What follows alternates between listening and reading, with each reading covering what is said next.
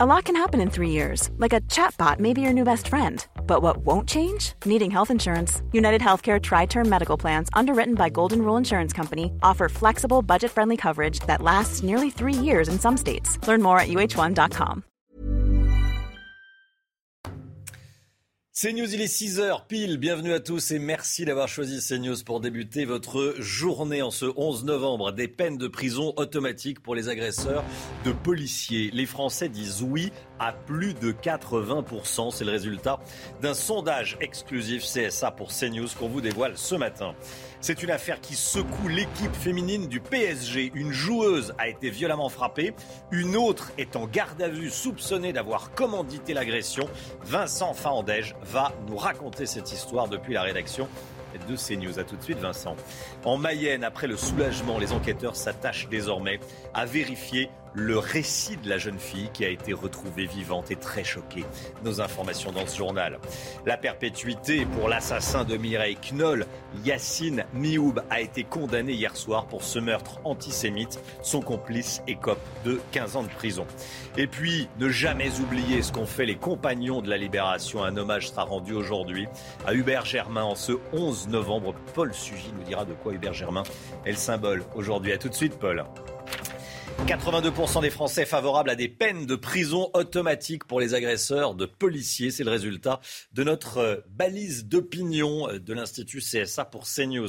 Cette mesure avait déjà été proposée par Xavier Bertrand en avril dernier, dans un contexte où les violences contre les forces de l'ordre se multiplient. Anthony Favali. D'après cette enquête, pas moins de 82% des Français sont favorables à des peines de prison automatiques pour ceux qui agressent des policiers. C'est donc une très large majorité de Français qui est favorable à cette mesure. Et en plus, on voit que 51% euh, des Français y sont même tout à fait favorables, ce qui traduit peut-être une véritable attente des Français par rapport à ce type de mesure. Dans le détail, les femmes et les personnes âgées sont plus nombreuses à vouloir des peines de prison automatiques. Les sympathisants de droite y sont également plus favorables. J'ajouterai d'ailleurs euh, aux policiers, bien évidemment, euh, les gendarmes, mais également euh, les sapeurs-pompiers. La justice aujourd'hui est encombrée, et donc avec des peines automatiques, on gagnera du temps et on gagnera également en efficacité. Vous savez, la justice, c'est pas un distributeur automatique, justement. Le principe du droit pénal, c'est une individualisation, justement, des cas agresser un policier, c'est agresser la République, mais il faut que ce soit graduel. À gauche, ce sont en effet 32% des sympathisants qui s'opposent à cette mesure, un taux qui grimpe à 42% pour ceux qui se disent proches des idées de la France insoumise. Voilà, et on sera, on sera en direct avec Mathieu Vallet, euh, qui sera avec nous même en plateau, secrétaire national adjoint du syndicat indépendant des commissaires de police à 7h50. Soyez là, Mathieu Vallet, 7h50. L'équipe féminine du PSG secouée par l'agression de Keira Amraoui, euh, violemment frappée après un dîner avec le club, la joueuse aurait été victime d'un guet-apens en pleine rue. Interpellée hier matin, Aminata Diallo, sa coéquipière, a vu sa garde à vue euh, prolongée. Elle avait euh, ramené Keira Amraoui chez elle en voiture ce soir-là. Vincent Fandège, en direct de la rédaction de CNews. Les dernières informations.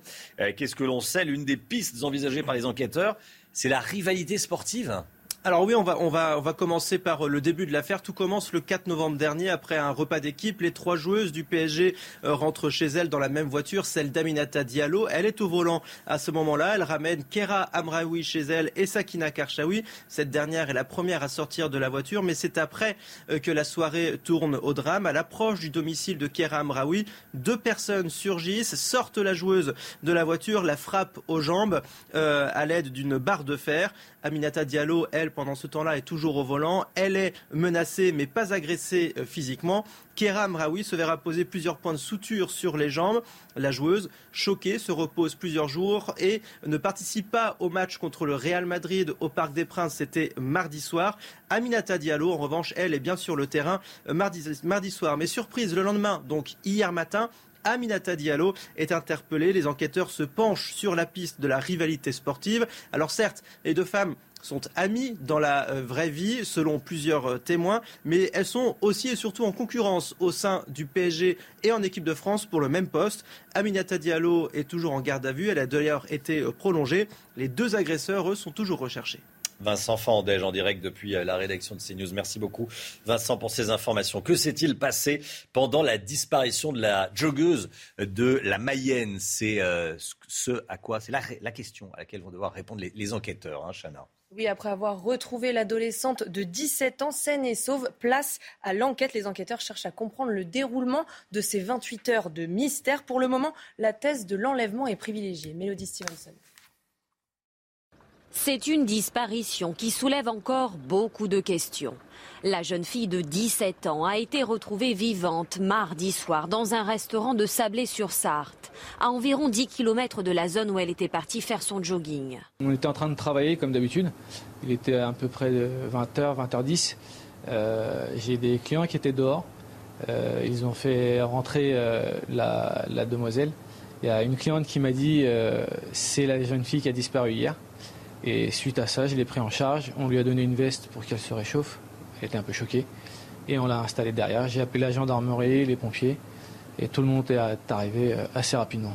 Alors, que s'est-il passé? Comment expliquer cette disparition? Une enquête pour enlèvement et séquestration a été ouverte par le parquet de Laval. C'est une énigme pour les enquêteurs qui tentent de recoller les morceaux. En attendant, c'est le soulagement du côté du voisinage. Qui a fait le coup? C'est ça la grande question qui sont les, gens qui ont organisé un, kidnapping comme ça. Ça, c'est intolérable.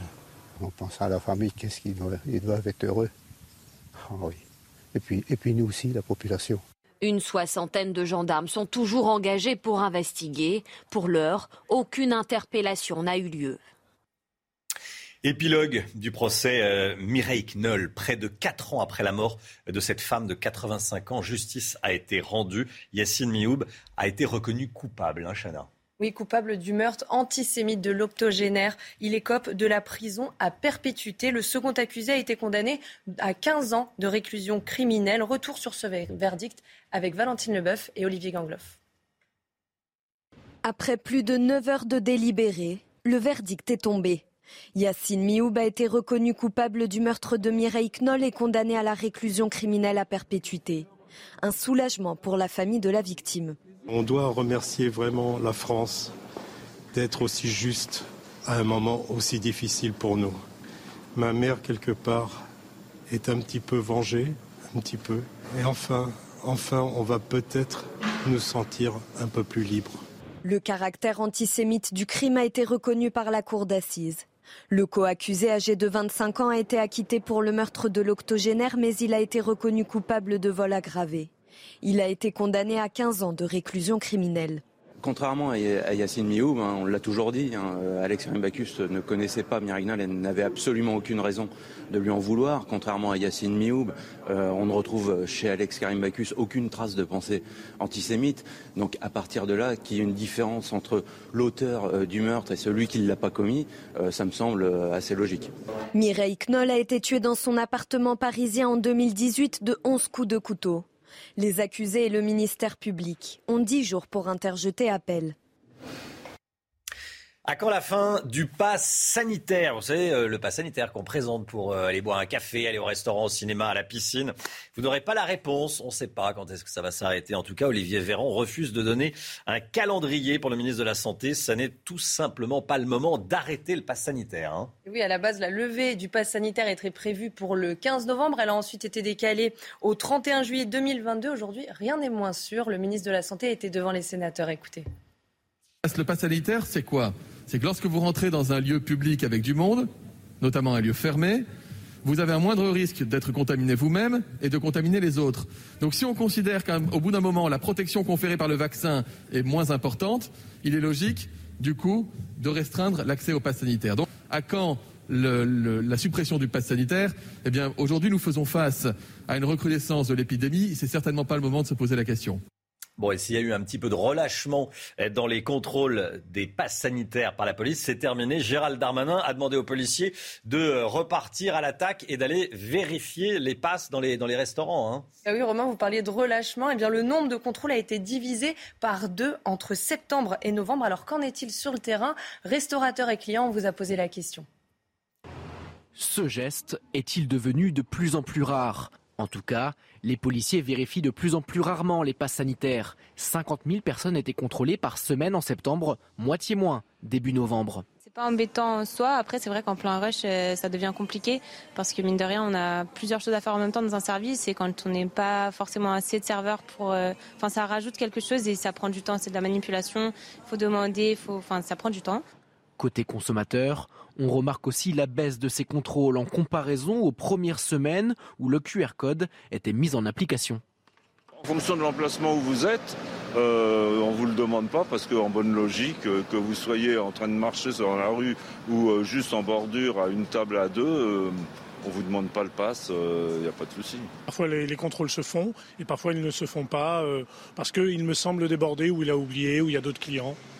Pour un restaurant qui ne contrôle pas les QR codes, l'amende peut aller jusqu'à 9000 euros et un an d'emprisonnement. Dans la lettre que Gérald Darmanin adresse au préfet, le ministre de l'Intérieur demande aux forces de l'ordre de cibler les établissements identifiés comme peu respectueux des règles, à l'égard desquels il est demandé de faire preuve de la plus grande fermeté.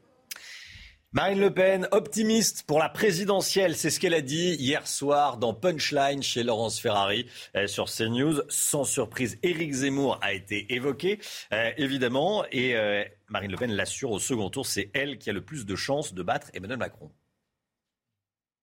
Moi, je pense que c'est un danger pour les Républicains. Bon, c'est mon, c'est mon analyse. Si vous voulez, ce que je vois d'ailleurs, c'est que au second tour, euh, je suis celle qui est capable de battre Emmanuel Macron.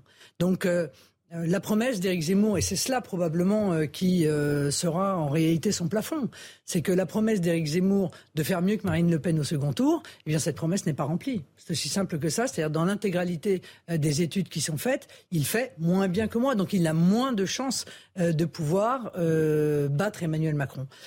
6h11, si vous avez une voiture, écoutez bien et que vous habitez euh, en Ile-de-France, y aura-t-il une voie de circulation en moins sur le périphérique parisien? Euh, Si vous n'habitez pas euh, Paris, vous avez certainement déjà vu les bouchons que vous pouvez voir derrière moi.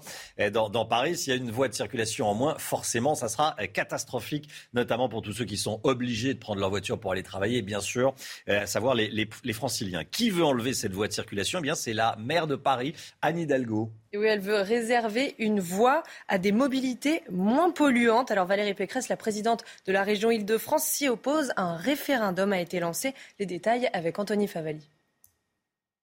Réserver une voie du périphérique au transport en commun, aux voitures électriques et au covoiturage. Lorsque l'on tend notre micro, rares sont les automobilistes franciliens favorables au projet d'Anne Hidalgo. Non mais il faut être cinglé pour vouloir ça. Ah non, complètement contre. Complètement contre complètement contre. C'est de la pollution en plus. Je pense que ça va être une catastrophe. Ah bah contre, forcément. Je prends ma voiture pour venir travailler. Je suis dans le 77, donc euh, voilà. Très bien, c'est une bonne chose. Et parce que seulement 20% des usagers du périphérique sont parisiens, la région Île-de-France, présidée par Valérie Pécresse, a décidé de lancer sa propre consultation sur Internet pour mieux torpiller le projet. La consultation, elle est essentielle parce qu'elle va permettre de montrer, de prouver, de démontrer, un, les automobilistes en ont ras-le-bol, et deux, qu'il faut dire stop à ces projets boboisants au quotidien et qui visent à pourrir et à polluer la vie des automobilistes. Tous les jours, ce sont des bouchons. Les vitesses moyennes chutent d'année en année. S'il est maintenu, le projet sera mis en place après les Jeux olympiques de Paris 2024, durant lesquels une voie du périphérique sera déjà réservée aux participants. Voilà, et on va continuer à en parler évidemment euh, de cette euh, information ce matin et notamment avec Pierre Chasseret dans votre euh, nouvelle chronique, la vie des automobilistes, le point de vue des automobilistes dans la, dans la matinale. On est 80% à utiliser tous les jours notre voiture pour aller travailler, bien sûr, il hein, ne faut pas oublier ce chiffre. On est le 11 novembre, voilà, 7h20, Pierre Chasseret. On est le 11 novembre, il y a 103 ans, l'armistice était signé, mettant fin à la Première Guerre mondiale. C'était en 1918, bien sûr. Cette année, les commémorations sont marquées par l'adieu à Hubert Germain, décédé il y a trois semaines. Il était le dernier des 1038 compagnons de la libération encore en vie. Il est décédé à la mi-octobre. Paul Sugy, euh, adieu à Hubert Germain. Il va, être, euh, euh, il va avoir sa place au Mont Valérien où ont été assassinés par les nazis de, nombreux, de nombreux résistants. de quoi Hubert Germain est-il le symbole aujourd'hui? Plus qu'un symbole, Hubert Germain, il incarnait à lui tout seul une page entière de l'histoire de France. Hubert Germain, euh, lorsque la guerre éclate en 1939, il a 19 euh, ans. Il prépare le concours à l'époque de l'école navale. Il n'aura pas le temps de devenir élève officier. Euh, au moment où la guerre éclate, il pense d'abord à rejoindre le Maroc, puis se rend compte d'abord que le Maghreb ne se battra probablement pas. Et dans ces cas-là, il embarque quelques mois plus tard, on est en juin 40, en direction de la Grande-Bretagne. Il devient à ce moment-là l'un des premiers à rejoindre les forces françaises libres. Et il va embarquer alors euh, à travers euh, son combat euh, pour la, pour la résistance. Il va finir par poursuivre ses études, celles qu'il rêvait de faire comme élève officier naval, puisqu'il va embarquer sur un cuirassé, le Courbet, sur lequel il va étudier le jour, prendre ses cours comme élève officier, hmm. et la nuit, par contre, il participera à la contre-offensive et, et, il se battra aux côtés des, autres, des autres résistants de l'extérieur. Alors ensuite de ça, il va partir cette fois-ci en Libye, il va prendre la tête d'une colonne de blindé. Il sera d'ailleurs blessé au combat par un tir de mitrailleuse. Et il sera aussi parmi ceux qui débarqueront en Provence en 1944. Et euh, il y sera d'ailleurs jusqu'à la fin de la guerre. Ensuite, décoré par le général de Gaulle, il fera vraiment partie de ceux qui ont été associés dès le départ à cet ordre de la libération voulu par le général comme quasiment un ordre de chevalerie moderne. il va poursuivre en fidélité au gaullisme euh, une carrière politique ensuite, puisqu'il sera maire et puis ministre sous Pompidou pendant deux ans. Et donc, à travers lui, c'est vraiment toute l'histoire du gaullisme, c'est-à-dire suite des champs de bataille comme suite de la vie politique française euh, qui s'est écrite. Et c'est d'ailleurs de cela que sera le symbole de son inhumation au Mont Valérien. Euh, il est le dernier, donc il lui revient de droit cette inhumation dans le 9e caveau de la crypte du Mont Valérien, où le général de Gaulle lui-même avait voulu que le dernier compagnon de la libération vivant soit inhumé. Merci Paul. soyez là, 10h30 hein. édition spéciale et 14h30 inhumation. Deux éditions spéciales aujourd'hui, 10h30 commémoration de l'armistice de 1918 et puis 14h30 et donc inhumation d'Hubert Germain dont on a parlé euh, à l'instant.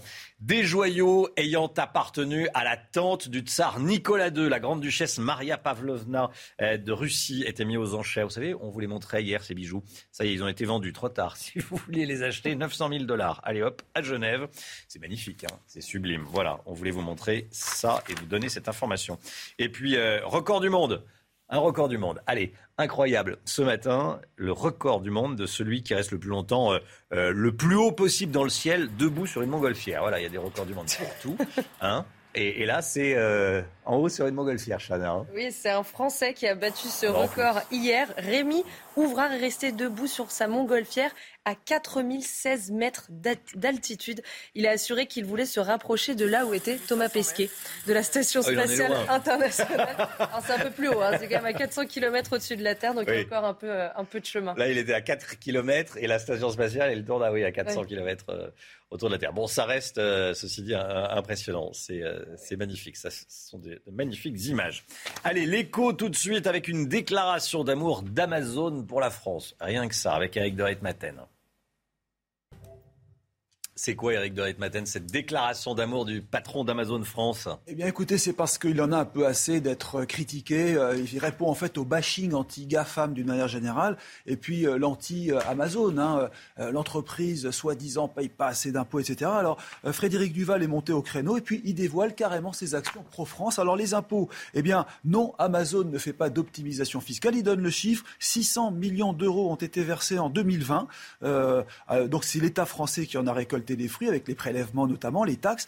Et puis il reconnaît aussi Amazon France avoir fait 7 milliards 300 millions de chiffre d'affaires, un milliard de plus euh, dû à la crise Covid parce que évidemment euh, les Français ont consommé énormément euh, sur Internet et donc à ceux qui disent comme l'OCDE par exemple qu'Amazon ne paye pas suffisamment d'impôts dans les pays où il est, eh bien le patron d'Amazon France répond qu'il a déjà investi 11 milliards en France euh, depuis 10 ans. Il a permis à 13 000 PME également d'accélérer les ventes sur Internet et donne l'exemple d'une petite entreprise à Lyon euh, qui vend du thé et qui euh, justement a multiplié par 3 ses ventes grâce à la place de marché, puisque vous savez qu'Amazon fait la promotion d'entreprises françaises sur son site. Et puis surtout l'emploi, et on termine par là, 14 500 CDI. Voilà une manière de dire à la cantonade que Amazon, c'est aussi un peu la France et c'est un fleuve, si vous me permettez, qui irrigue aussi l'économie française.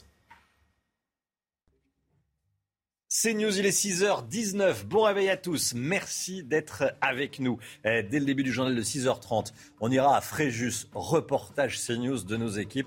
À Fréjus, on ira dans une cité gangrénée par la drogue. Eh, les dealers ont squatté, squat, un bâtiment désaffecté. Ils vendent de la drogue au vu au sud de tout le monde évidemment, euh, tous les voisins sont euh, terrorisés. Reportage et on donne la parole aux victimes, donc à ceux qui habitent dans ce, dans ce quartier et aux alentours de ce point de deal. Et puis la météo, évidemment, euh, Alexandra, vous allez nous parler de l'info du jour. beaucoup de brouillard, on fait attention hein, ce matin. Hein. Oui, visibilité réduite sur toutes les régions du Nord avec en prime des brouillards qui peuvent être localement givrants puisqu'on a parfois des températures négatives. 6h20, à tout de suite.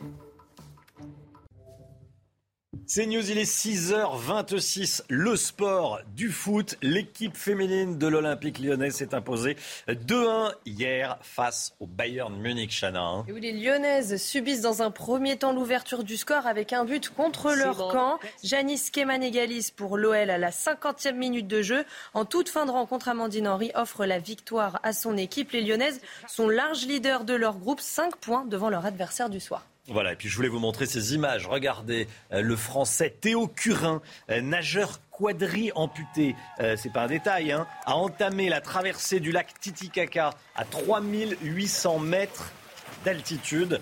Il est parti de Bolivie avec pour but de rejoindre le Pérou. D'ici à, 10 jours, il va traverser le lac Titicaca. Voilà, Théo Curin, 122 km. Il est accompagné de deux nageurs expérimentés.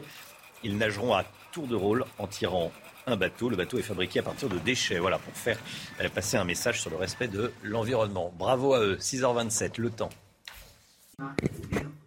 Beaucoup de brouillard aujourd'hui, on voit ça avec Alexandra.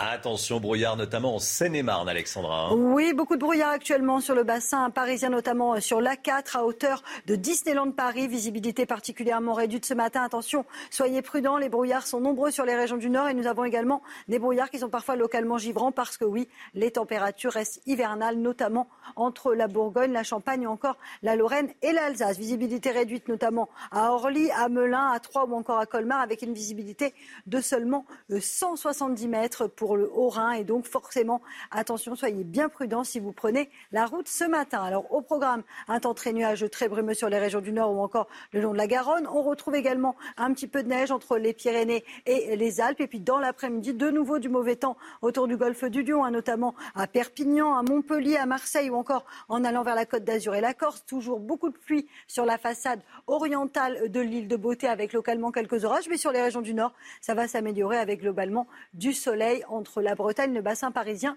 ou encore les Ardennes. Température hivernale ce matin entre la Bourgogne, la Lorraine encore l'Alsace, moins 1, moins 2 degrés actuellement, 3 petits degrés seulement pour le Pays Basque. Et dans l'après-midi, les températures restent contrastées, seulement 5 degrés à Strasbourg contre 21 degrés à Marseille. Et puis pour la suite du programme, des conditions météo plutôt calmes. C'est un week-end automnal qui vous attend avec quelques averses et des températures conformes au normal de saison. CNews, il est 6h30. Bienvenue à tous. Merci beaucoup d'avoir choisi CNews pour démarrer votre journée. Tout le monde est là. On est avec Chana Lousteau, on est avec Paul Sugy, on est avec Éric de Ritmaten, on est avec Alexandra Blanc. À la une ce matin, L'enfer vécu par les voisins d'un supermarché de la drogue à Fréjus. Les dealers squattent un bâtiment désaffecté. Vous l'avez vu, ils vendent leur drogue au vu et au su de tout le monde. On est allé sur place, on donne la parole aux habitants désemparés.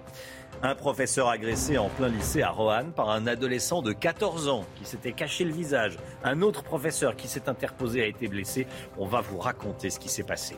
La crise migratoire à la frontière polonaise. Jeanne Cancard, Fabrice Elsner sont nos envoyés spéciaux. On va les retrouver dans un instant. À tout de suite, Jeanne, et vous entendrez l'inquiétude des Polonais. La troisième dose de vaccin, c'est bien pour les seniors, mais il faut savoir que plusieurs centaines de milliers d'entre eux n'ont pas été encore vaccinés, n'ont même pas reçu la première dose. On va en parler avec le directeur d'un EHPAD en Eure-et-Loire qui est en direct avec nous, Danny Forster. À tout de suite, Danny Forster. Et puis les automobilistes franciliens très inquiets suite au projet d'Anne Hidalgo de réduire les voies de circulation sur le périphérique parisien. Valérie Pécresse, présidente de la région Île-de-France, lance une consultation pour donner la parole aux principaux concernés, les automobilistes de banlieue qui seront les premières victimes de la mairie de Paris. On en parle avec Paul Sugy. On vous emmène ce matin donc dans une cité de Fréjus où des dealers occupent un bâtiment désaffecté recouvert d'avertissements et de tags anti-police. Chana. Hein. Oui, ils sèment la terreur dans le quartier. Les habitants sont barricadés chez eux. Nos équipes sont allées sur place. Stéphanie Rouquet. En plein cœur de la cité de la Gabelle, à Fréjus, ce centre social, fermé depuis des mois, s'est transformé en QG pour les trafiquants. De nombreux messages menaçants préviennent les visiteurs. Régulièrement, des tags anti-police y sont découverts. C'est régulier dans tous les quartiers de France. Euh, à chaque jour, un nouveau tag sur les collègues. À chaque jour, euh, des nouvelles menaces, des sommes même euh, mises en jeu.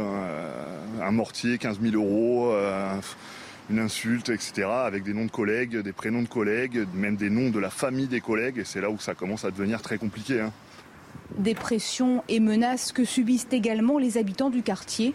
Dans ce pavillon, à quelques mètres de la cité, la mère de famille a été agressée il y a quelques mois et régulièrement, des pavés sont jetés dans la propriété. Oui, des menaces, c'est tout. Ça marche comme ça. Hein. On reste cloîtré. Non, parce qu'on risque d'avoir un caillou sur la tronche ou quoi que ce soit. Donc on n'y va pas. Ces habitants tiennent à leur pavillon acheté il y a plus de 20 ans ils se sont alors barricadés pour se protéger, mais beaucoup d'autres riverains nous ont confié vouloir quitter le quartier pour retrouver une vie plus sereine. Voilà, et on sera en direct avec euh, Mathieu Vallet, secrétaire national adjoint du syndicat indépendant des commissaires de police. Il sera avec nous à 7h50. L'équipe féminine du PSG secouée par l'agression de Keira Amraoui, violemment frappée après un dîner avec le club. La joueuse aurait été victime d'un guet-apens en pleine rue, interpellée hier matin. Aminata Diallo, sa coéquipière, a vu sa garde à vue prolongée. Elle avait ramené Keira Amraoui chez elle en voiture ce soir-là. L'une des pistes envisagées par les enquêteurs est la rivalité sportive. Vous avez bien entendu. Un pari de mauvais goût, c'est le moins qu'on puisse dire. À Roanne, dans la Loire, un ado de 14 ans, visage dissimulé, s'est introduit dans le lycée. Il a commis des agressions, hein, Chana Oui, il s'est emparé d'un extincteur avant de le vider dans une classe. Deux professeurs s'interposent. L'un d'eux est blessé et conduit à l'hôpital. Les détails avec Vincent Fernandez. La scène se déroule dans ce lycée aux alentours de 15h mardi. Un adolescent encagoulé s'introduit dans l'établissement à Roanne, se procure un extincteur avant de pénétrer dans une salle de classe et d'asperger la professeure d'histoire-géographie et les élèves. Certains crient et se réfugient sous les tables. Alerté, un professeur d'une classe voisine intervient, tente de maîtriser l'agresseur de 14 ans. C'est alors que l'enseignant fait une lourde chute dans les escaliers. L'adolescent s'enfuit, mais il est interpellé deux heures plus tard et placé en garde à vue. Pour le moment, les enquêteurs ignorent les motivations du jeune homme, pas particulièrement connu des services de police. L'enseignant blessé souffre notamment d'une lourde entorse au cervical et s'est vu prescrire deux jours d'arrêt de travail passé pendant la disparition de la joggeuse en Mayenne C'est la question à laquelle vont devoir répondre les enquêteurs. Après avoir retrouvé l'adolescente de 17 ans saine et sauve, place à l'enquête. Les enquêteurs cherche à comprendre le déroulement de ces 28 heures de mystère. Pour le moment, la thèse de l'enlèvement est privilégiée. Une soixantaine de gendarmes sont encore mobilisés. Aucune, interpellation euh, n'a encore eu lieu. La crise migratoire à la frontière polonaise. Quelques 2000 migrants, pleins principalement des Kurdes irakiens, sont toujours bloqués dans un froid glacial. On part sur place retrouver nos envoyés spéciaux Jeanne Cancard avec Fabrice Elsner pour les images. Comment est vécue la situation côté polonais, Jeanne? Eh bien, Romain, parmi euh, les habitants des villages aux alentours de cette frontière, la plupart sont partagés. À la fois, eh bien, ils s'inquiètent pour les conditions de vie de ces migrants bloqués entre deux pays repoussés de chaque côté des frontières, mais en même temps, eh bien, ils nous disent craindre, redouter leur arrivée en nombre sur le territoire polonais. Écoutez à ce sujet un habitant que nous avons rencontré hier soir. Je pense surtout que cette situation est atroce et horrible pour les migrants. Je ne dis pas que je les déteste. Je pense que nous pouvons en accueillir certains. Mais il faut garder en tête, par exemple, la situation en Allemagne ou en France. Ils sont si nombreux et ils essaient d'imposer leur système à d'autres cultures.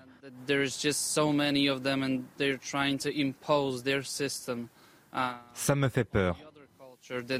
À la frontière, la situation est toujours alarmante de migrants bloqués dans cette zone de non-droit. Alors il faut savoir que maintenant, eh bien, ils ne sont plus regroupés de façon massive, mais seraient étendus par petits groupes tout au long de ces 400 km de frontières. Parmi ces migrants, eh bien, quelques-uns, ils sont rares, mais quelques-uns parviennent à échapper à la surveillance des gardes frontières et à franchir ce passage. Et dans ces cas-là, eh bien, souvent, ils se réfugient dans des forêts comme celle dans laquelle nous nous trouvons. Mais pour la plupart du temps, eh bien, ils sont une fois sur place arrêtés par la police polonaise. Jeanne Cancard, merci Jeanne. Ce sondage dont on vous parle ce matin, il concerne les policiers. 82% des Français seraient favorables à des peines de prison automatiques pour les agresseurs de policiers. C'est le résultat de notre dernier sondage CSA pour CNews.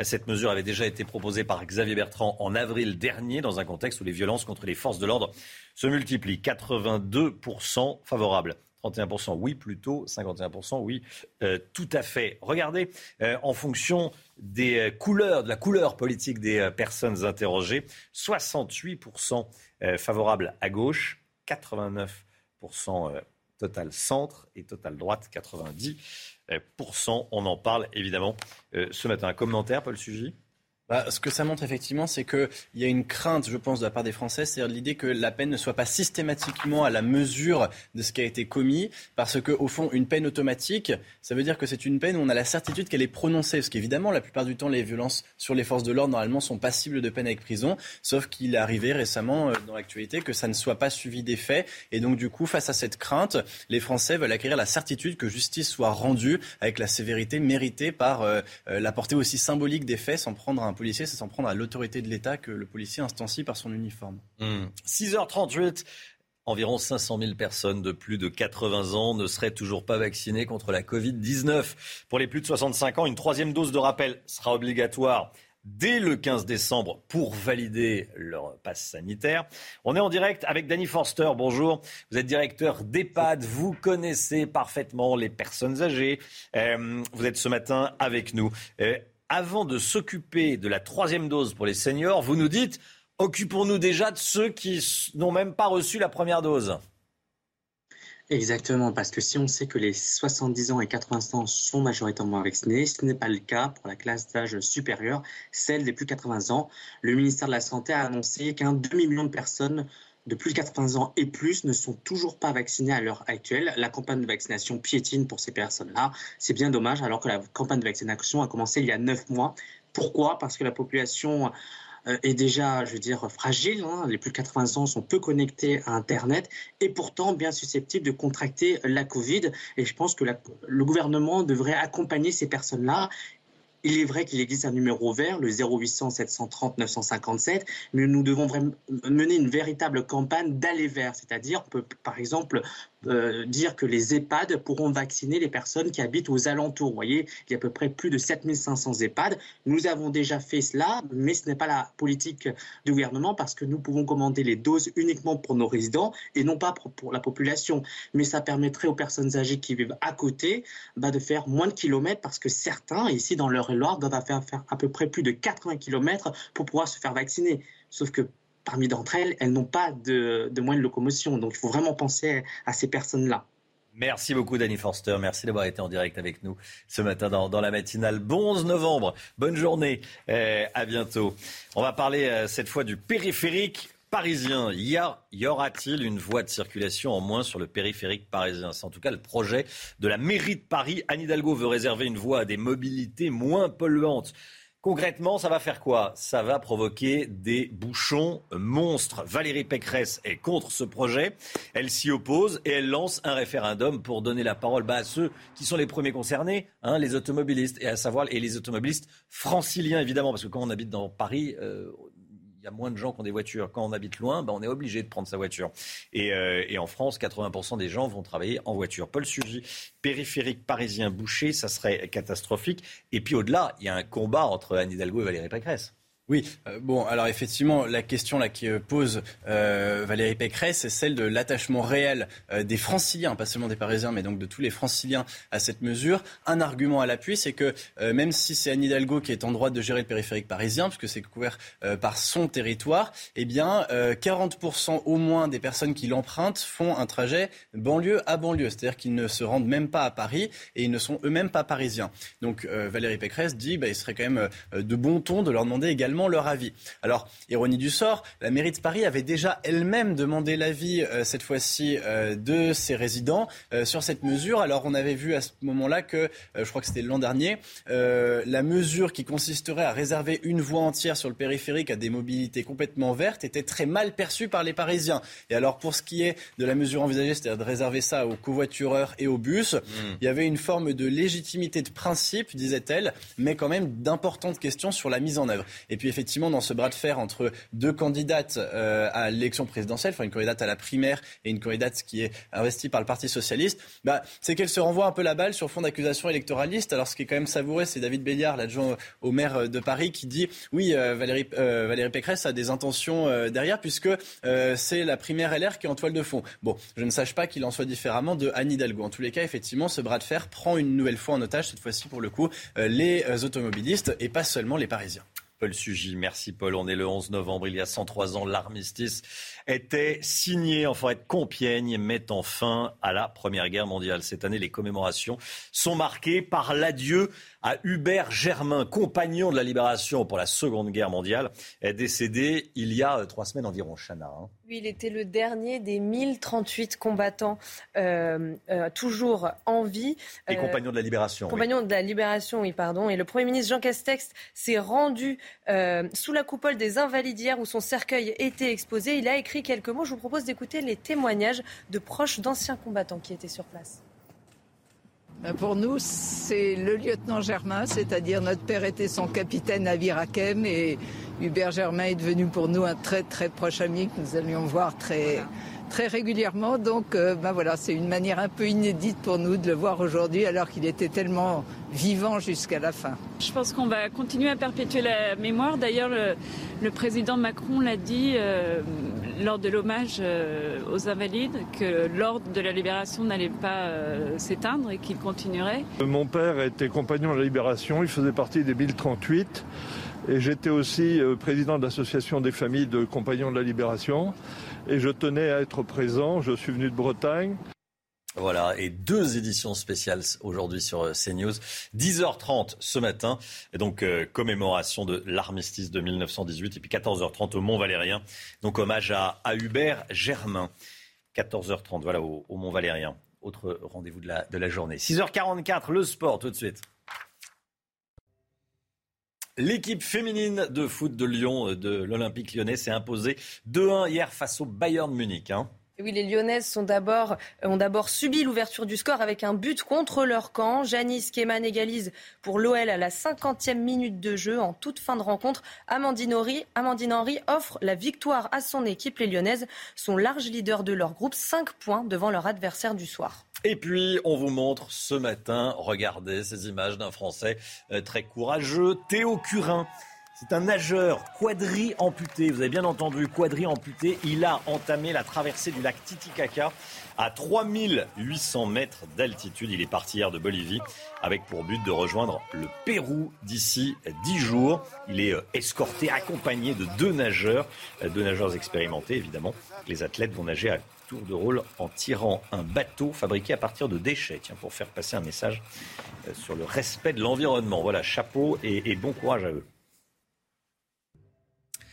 C'est News, 6h46, l'instant musique. Tous les matins à 7h moins le quart, on vous propose ce matin d'écouter le dernier titre de Kylie Minogue et Jessie Ware, Kiss of Life. On aime bien Kylie ah Minogue C'est disco, c'est funk, ça réveille. Ah oui, ça réveille. Ça réveille. Allez, c'est joyeux. Voilà, exactement. Kylie Minogue.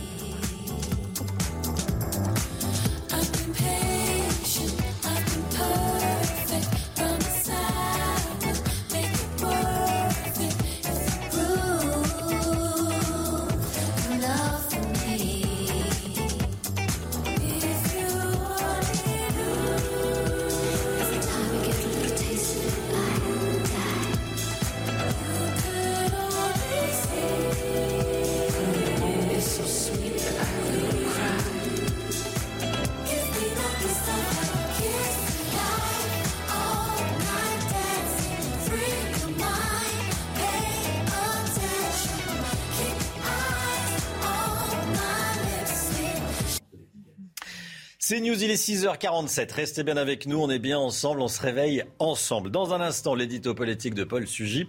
On va revenir sur ce qu'a déclaré euh, Franz-Olivier Gisbert, qui a regretté euh, qu'on parle, qu'il entende de moins en moins parler euh, français dans, dans, dans Marseille. Il a été traité de raciste. Voilà, eh bien, Paul va revenir là-dessus. Ça sera dans un instant. Restez bien avec nous, à tout de suite. C'est News, il est 6h54, l'édito politique avec vous, Paul Sugy. Vous vouliez revenir ce matin, Paul, sur un échange surprenant au minimum, c'est un euphémisme, échange survenu mardi soir entre Laura Adler et Franz-Olivier Gisbert sur le plateau de France 5. Oui, en effet, Romain, ça se passe sur l'émission C'est à vous et François Gisbert est invité pour la promotion de son livre, L'histoire intime de la Ve République. Alors, entre autres extraits qui ont été euh, lus à l'antenne ce soir-là euh, par le présentateur Karim Rissouli, euh, arrive celui-ci, je vous le cite. Donc, Fogg écrit J'habite Marseille, capitale française du cosmopolitisme, ville-monde où je suis heureux et où je me sens chez moi. Mais souvent, quand je me rends à pied à la gare Saint-Charles en passant par la Canebière, j'ai le cœur serré parce que pendant le trajet, je n'ai entendu personne ou presque parler français. Que va-t-il arriver à notre langue? Alors ça n'a pas semblé plaire à Laura Adler qui était avec lui en plateau et qui a interrompu l'éditorialiste dans les explications qui lui étaient réclamées pour exprimer à grand fracas sa désapprobation. Bah, c'est bizarre de dire ça France. Pourquoi est-ce que vous écrivez ça? lui lance-t-elle. Euh, et elle continue ensuite avec le coup de grâce. Vous êtes blanc quoi? Et fier de l'être. Il n'y a pas assez de blanc autour de vous, lance euh, l'ancienne directrice de France Culture. Alors, pour faire très simple, si on déplore que de moins en moins de Français parlent la langue française, on est raciste. Oui, en gros, c'est ça, Romain. Et vous voyez qu'en mettant un peu du vôtre, euh, hein, euh, vous en faut pas beaucoup pour devenir un vrai petit soldat woke. Je vais appeler Sandrine Rousseau et lui dire ça y est, Romain Desarbres est un homme déconstruit. Bon, non, plus sérieusement, c'est exactement le raccourci que fait là Laura Adler. Et d'ailleurs, fort heureusement, beaucoup d'internautes lui ont fait observer que c'était euh, un, un, petit peu court. Mais ce qui est amusant, c'est qu'on nous explique depuis un moment que le wokisme n'existe pas. Vous savez, le wokisme, la pensée woke, celle des belles consciences éveillées dont on déplore parfois l'assignation à résidence identitaire. Or, précisément, cette séquence est un concentré de tout ce que permet et tout ce que propose euh, la philosophie woke. On retrouve d'abord cette prétention notoire à distribuer les bons et les mauvais points. Chacun est sommé de se justifier, même le camarade Gisbert. Pourquoi vous écrivez ça France lance Laura Adler. Hmm. Euh, accusez France, levez-vous. L'assignation identitaire ensuite. Fogg est un homme blanc, ça n'aura échappé à personne. Donc il pense et il parle nécessairement en homme blanc. Vient ensuite cette insinuation qui croit déceler dans tous les discours l'intention cachée. Le woke en sait toujours plus que les autres. Il lit le dessous des cartes, il sonde les reins et les cœurs. Euh, si euh, Gisbert parle de la langue française, on lui répond qu'en réalité, il compte les blancs. Et qu'importe ses protestations énergiques. Et enfin, ce coup de grâce, le jugement moral par excellence, le verdict, prononcé sans jury, ni délibéré, ni même possibilité de recours. C'est tendancieux, lui lance euh, Adler en guise de conclusion. En fin de compte, donc, et sous réserve de combattre une pensée prétendument racialiste qu'elle impute à son adversaire, c'est Laure Adler elle-même qui s'y livre en voyant des blancs et des noirs, là où Fogg, lui, ne comptait que des francophones ou des non-francophones. Et donc cette séparation entre le camp du bien et le camp du mal est une autre façon de rétablir là aussi une pensée qui voit soit tout blanc, soit tout noir. Et cette logique vous paraît dangereuse Quelles en sont les conséquences?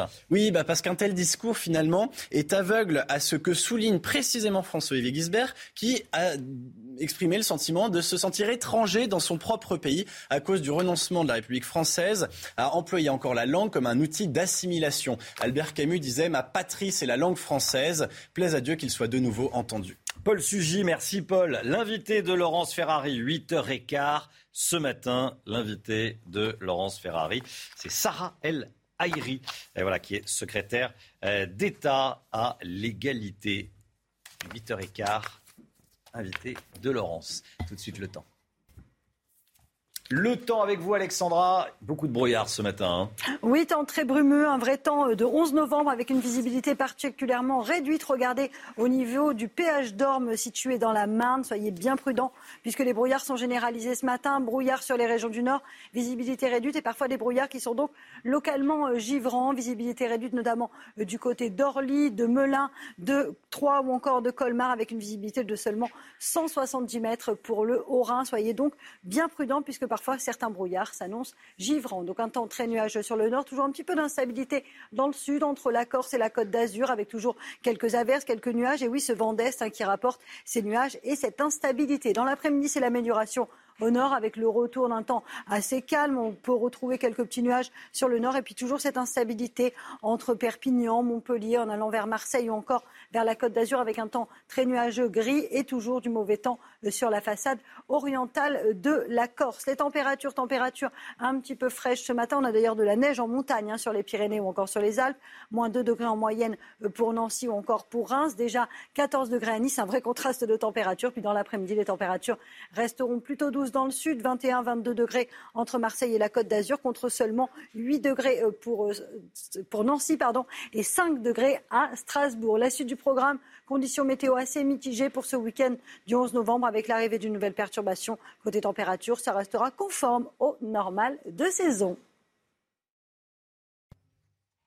C'est News, il est 7h. Bienvenue à tous. Merci d'être avec nous. On est le jeudi 11 novembre. Des peines de prison automatiques pour les agresseurs de policiers. Les Français disent oui à plus de 80%. C'est le résultat d'un sondage exclusif CSA pour CNews qu'on vous dévoile ce matin. On va en débattre avec Guillaume Perrault, rédacteur en chef du Figaro Vox. Bonjour Guillaume. Et avec François-Xavier Pénicaud, maire adjoint Modem de Bron, près de Lyon. Bonjour, monsieur le maire adjoint. Et à tout de suite, eh, tous les deux. Dans l'actualité, il y a également cette affaire qui secoue l'équipe féminine du PSG. Une joueuse a été violemment frappée. Une autre est en garde à vue, soupçonnée d'avoir commandité l'agression. Vincent Fahandège va tout nous raconter depuis la rédaction de CNews. À tout de suite, Vincent. Et puis, ne jamais oublier ce qu'on fait pour nous, les compagnons de la libération. Un hommage est rendu aujourd'hui à Hubert Germain en ce 11 novembre, jour de l'armistice de, 1918. On va y revenir, bien sûr. 82% des Français, donc favorables à des peines de prison automatiques pour les agresseurs de policiers. C'est le résultat de notre balise d'opinion. CSA pour CNews. Mesure d'ailleurs déjà proposée euh, par Xavier Bertrand en avril dernier. On va regarder les chiffres en détail. Euh, regardez, voilà, 82% euh, total favorable, 31% oui plutôt, 51% euh, oui tout à fait. Selon que vous soyez de gauche ou de droite, qu'en pensez-vous? Regardez, 68% des gens de gauche favorables à ces peines automatiques, 89% au centre, 90% à droite. Et vous, que pensez-vous de ces peines de prison automatique pour les agresseurs de policiers? On vous a posé la question. Ça serait dissuasif et ça serait même bien parce que c'est pas normal que les policiers se font agresser comme ça tout partout. Je suis positif sur cette question. Et de toute façon, il faut, il faut bannir les, ceux qui ont attaqué les policiers sans arrêt. Ils n'arrêtent pas de se faire attaquer de, de droite à gauche. Je pense que oui, il faudrait, oui. Il faudrait euh, bah, tout simplement par respect pour, euh, pour la police. Il faut être euh, certain que derrière, il y ait vraiment une, une réelle justice quoi, pour pénaliser ça. Plutôt que d'avoir juste un rappel à la loi comme c'est le cas aujourd'hui, qui est des peines, je pense que ça sensibiliserait un peu plus les, gens et peut-être qu'il faudrait un peu plus d'attention. Ça peut dissuader les gens de le faire. quoi. S'ils savent ce qu'ils en courent, c'est quand même beaucoup plus compliqué de passer à l'acte derrière.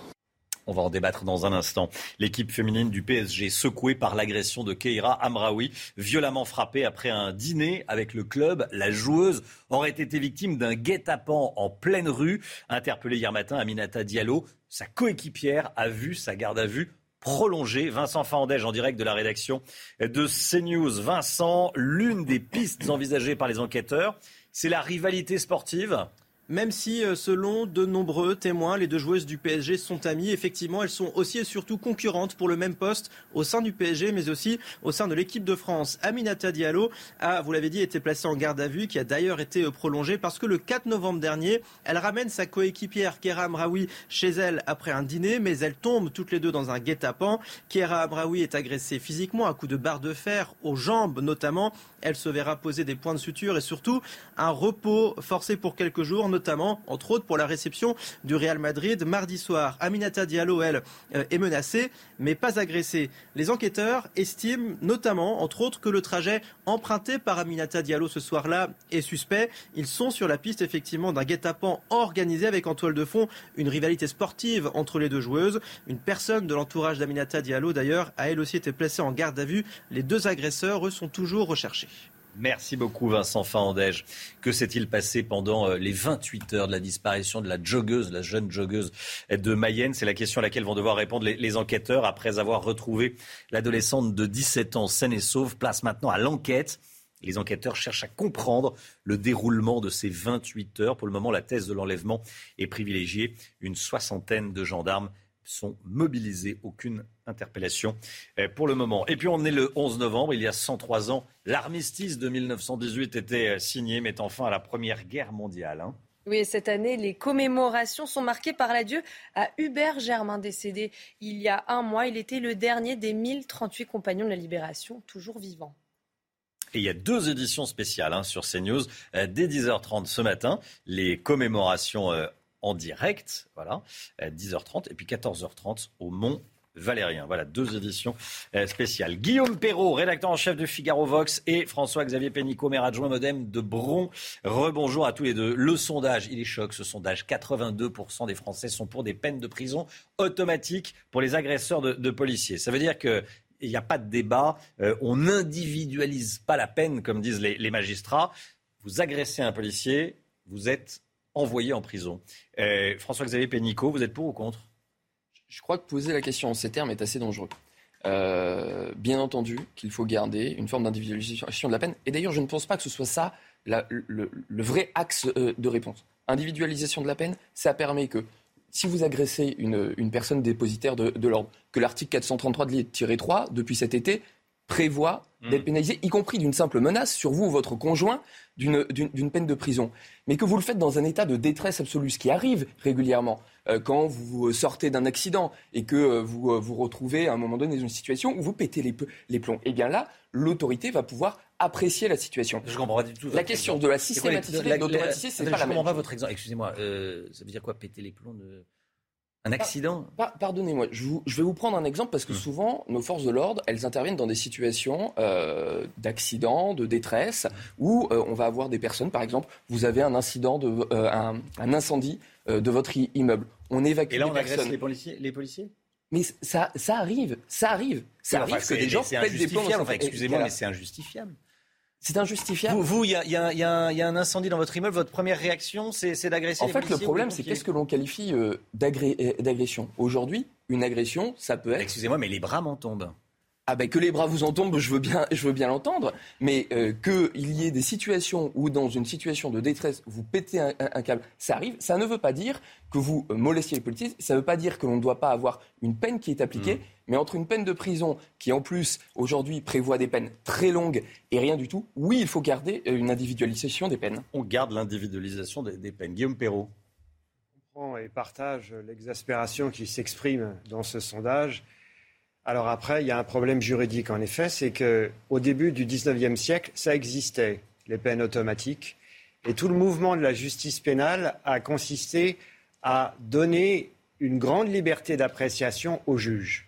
Aujourd'hui, on considère que le juge abuse de cette liberté d'appréciation et n'est pas assez sévère. Donc il y a un mouvement de l'opinion en sens inverse qui veut revenir vers l'automaticité pour garantir, plutôt rétablir la certitude de la peine. C'est ça l'enjeu, la certitude de la peine. Alors après, on cherche la bonne formule pour traduire cet impératif de la certitude de la peine. Sarkozy avait essayé les peines planchées.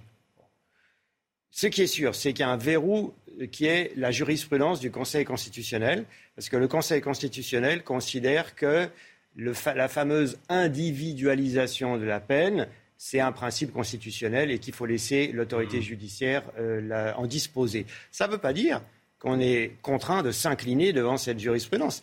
Le dernier mot peut revenir aux politiques, aux élus de la nation, mais ça impliquerait une révision constitutionnelle. Donc, euh, je suis tout à fait. Euh, j'entends très bien ce que propose par exemple Xavier Bertrand, puisqu'il avait, il avait proposé ça il faut en parler techniquement, juridiquement. Il faut juste voir ce que ça implique. Il ne suffit pas de dire on va faire passer une loi et puis ça va être réglé. Il faudrait certainement une révision constitutionnelle. Le problème, ce sont les, agresseurs de policiers qui ne sont, qui sont pas condamnés, qui ont théoriquement un risque. On dit ils risquent 10 euh, ans de prison. Et là, mais en réalité, n'y a rien, il y a du sursis souvent, il y a des voilà. C'est pour ça qu'on en arrive à, ce chiffre de 82%. Mais c'est pour ça que j'emploie le mot de systématisation et hmm. que, en l'occurrence, il y ait une forme de, peine planchée dont je rappelle euh, qu'elle est euh, au moins indicative. Ça peut marcher, mais je pense qu'on ne peut pas s'arrêter à une démarche euh, législative parce qu'on voit bien ses, limites. Il faut avoir une discussion, d'où avoir une méthode de, de dialogue avec la magistrature pour dire à un moment donné, attendez, il y a là des choses qui ne sont pas acceptables, qui ne sont pas acceptables par la population et qui, y compris, salissent l'image de la magistrature parce que vous n'êtes pas, assez sévère. Mais dire ensuite, on met une règle automatique qui fait que si moi j'ai agressé un policier parce que je pense que j'ai mon gamin qui est en train de brûler au troisième étage, je pense que ça, les Français ne comprendraient pas non plus. Pas votre exemple, je suis désolé, mais euh, enfin, euh, j'ai un enfant ou un, proche qui est en train de brûler au troisième étage, je j'agresse personne, j'interpelle, je, je, oui, enfin, je, ne comprends pas votre exemple. Je sais pas, je suis le seul autour du plateau ou.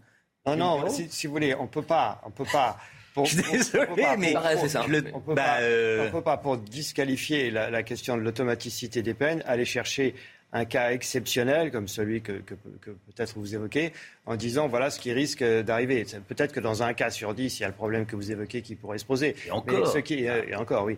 Mais euh, euh, les grandes masses, ce qui concerne les Français et ce qu'ils ont à l'esprit, c'est des cas.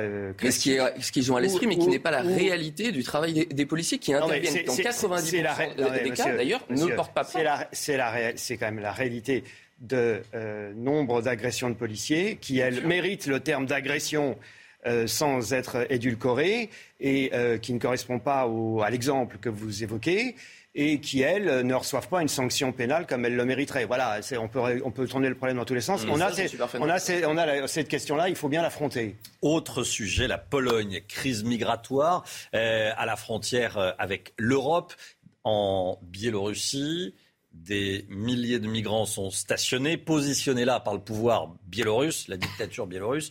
Toujours est-il, ils sont là. La Pologne ferme ses frontières. Euh, écoutez ce que nous a dit ce jeune Polonais interrogé par nos envoyés spéciaux, Jeanne Cancard et Fabrice Elsner.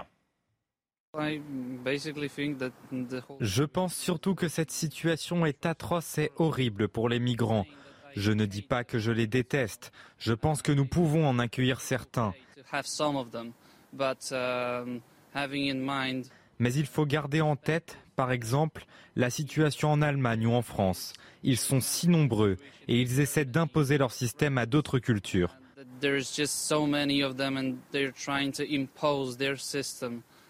Ça me fait peur. Il cite l'Allemagne et la France comme l'exemple à ne, à ne pas suivre. Hein. Oui, euh, ça dit beaucoup de, la différence de perception de la question, parce qu'on voit mal des gens s'exprimer comme ça euh, en France ou en Allemagne avec un, une espèce de, un tel naturel, alors que là, on a visiblement affaire à deux jeunes gens euh, éduqués, instruits, qui parlent bien anglais, bon, et ils disent ça tout comme si c'était tout naturel. C'est intéressant comme différence comme révélateur de la différence de perception vis-à-vis -vis des migrants qu'il peut y avoir à l'est et à l'ouest de l'Europe. Il ne faut pas appréhender euh, ce qui se passe en termes humanitaires d'abord, mais en termes géopolitiques. C'est une arme de guerre qui est utilisée par euh, le dictateur de la Biélorussie pour euh, punir l'Union européenne des sanctions qui ont été imposées à son régime après les fraudes électorales et les brutalités policières extrêmes qui, ont suivi. Ça, c'est mmh. évident. C'est le premier élément qu'il faut avoir à l'esprit. Ensuite, il faut aussi prendre en compte que la Pologne se vit comme espèce de garde-frontière de l'Europe. Et ce n'est pas seulement en, vertu des traités européens, parce que euh, la libre circulation à l'intérieur de l'Union européenne, ça a pour contrepartie, on l'oublie souvent, des contrôles renforcés aux frontières extérieures de l'Union européenne. Donc ce que fait la Pologne là, c'est simplement le devoir qui lui incombe, comme à tous les États membres de l'Union européenne, comme, quand, ils sont, quand ils gardent une frontière extérieure de l'Union européenne mais en plus, ça a un écho particulier en ce moment en Pologne, parce que ça renvoie à un trait culturel de la Pologne qui considère qu'ils font face au monde russe, qui est pour eux totalement différent de l'Europe. Alors la Biélorussie, c'est pas la Russie, hmm. certes, mais il y a une grande proximité culturelle. Ça explique cette unanimité. sur, ce, point de vue là, parce que là c'est géopolitique, c'est Bon, mais sur ce point de vue de, ce Polonais, ça vous a interpellé? Qu'est-ce que ça vous a euh, inspiré d'entendre ça, François-Xavier Pénicaud? Ça vous gêne? Non, non, enfin, oui, bien sûr. Euh, comment on peut ne pas être gêné par ce qui aujourd'hui, euh, à nos frontières, euh, est un crime de milité avec des manipulations diverses et variées. Je, suis désolé pour le coup, je, rejoins mon collègue sur le fait que il y a beaucoup de manipulation, d'instrumentalisation et de, mise en scène dans, tout ce qui est fait là, et avec une volonté de tous les pays de, l'Est de l'Europe, et ça c'est une vérité, aussi de pouvoir d'attendre de l'Europe de dire attention. Nous, on a besoin aussi, parce que l'on garde un certain nombre de, frontières, qu'il y ait une solidarité européenne qui, qui, qui s'exprime. mais au-delà de la solidarité, c'est pas du tout ce qu'il dit. Ce qu'il dit, c'est que oui, il faut une approche humanitaire, on parle de gens, de vie humaine. Mmh. Bon, petit 1. Mais petit 2, on n'a pas envie de voir euh, ce qui se passe en France et en Allemagne. C'est ça qu'il dit. Là-dessus, qu'est-ce que vous répondez? D'abord, euh, je ne suis pas sûr de comprendre tout ce qu'il y a euh, derrière cette expression-là, ah très sincèrement. non, sincèrement, sincèrement, je, je, ne suis pas sûr de voir tout ce qu'il y a derrière cette expression-là. Et euh, moi, je suis très fier de ce qui se passe euh, en France et en Allemagne dans la façon dont nous construisons euh, notre cohésion nationale, européenne et sociale. Guillaume? C'est un refus évidemment du multiculturalisme et une crainte d'une immigration musulmane qui serait incontrôlée et qui, selon la, le jeune Polonais qu'on vient d'entendre, tendrait à remettre en cause la, culture du pays d'accueil. Voilà. C'est comme ça qu'on est vu. c'est comme ça que l'Est. Ah, si vous êtes un Polonais que vous regardez euh, que vous entendez que l'Allemagne, euh, ces dernières années, a accueilli un million de migrants euh, sans demander leur avis aux voisins, dont la Pologne, et que dans ces migrants, une majorité n'était pas syriens, alors que c'était ce qui avait été invoqué pour justifier la décision de Merkel, il est naturel de s'interroger et d'être, pour le moins réticent. J'ajoute que le fait que là, on, dit comprenons-nous. Moi, je ne dis pas du tout que la Pologne manipule. Quand je parle de manipulation, je ne parle pas des Polonais. Je parle du régime biélorusse. Bien sûr. Les Polonais, ils subissent cette situation. les pouvoirs publics polonais ne manipulent rien. Ils subissent. Ils se passeraient volontiers de ce qui se passe à leur frontière orientale. Merci à tous les deux. François-Xavier Pénicaud, maire adjoint Modem de Bron. Merci d'être venu ce matin sur le plateau de la, de la matinale. Et Guillaume Perrault, rédacteur, rédacteur en chef du Figaro Vox. Merci à, tous les deux. Et bon 11 novembre à tous les deux. Vous avez... Euh, vous êtes venu euh, ah, c'est le jour ou jamais. Le jour ou jamais, évidemment. 7h16, euh, tout de suite, l'écho. On va parler de cette déclaration d'amour d'Amazon pour la France. Cette déclaration d'amour d'Amazon pour la France, c'est vous, Eric de Ritmaten, qui, qui, nous en euh, parlez. C'est Frédéric Duval, le patron d'Amazon France, euh, qui tente de, se justifier sur son identité française, c'est ça? Oui, il sort du bois. C'est vrai qu'Amazon a toujours été très discret. Vous savez, il y a un bashing euh, contre les GAFAM.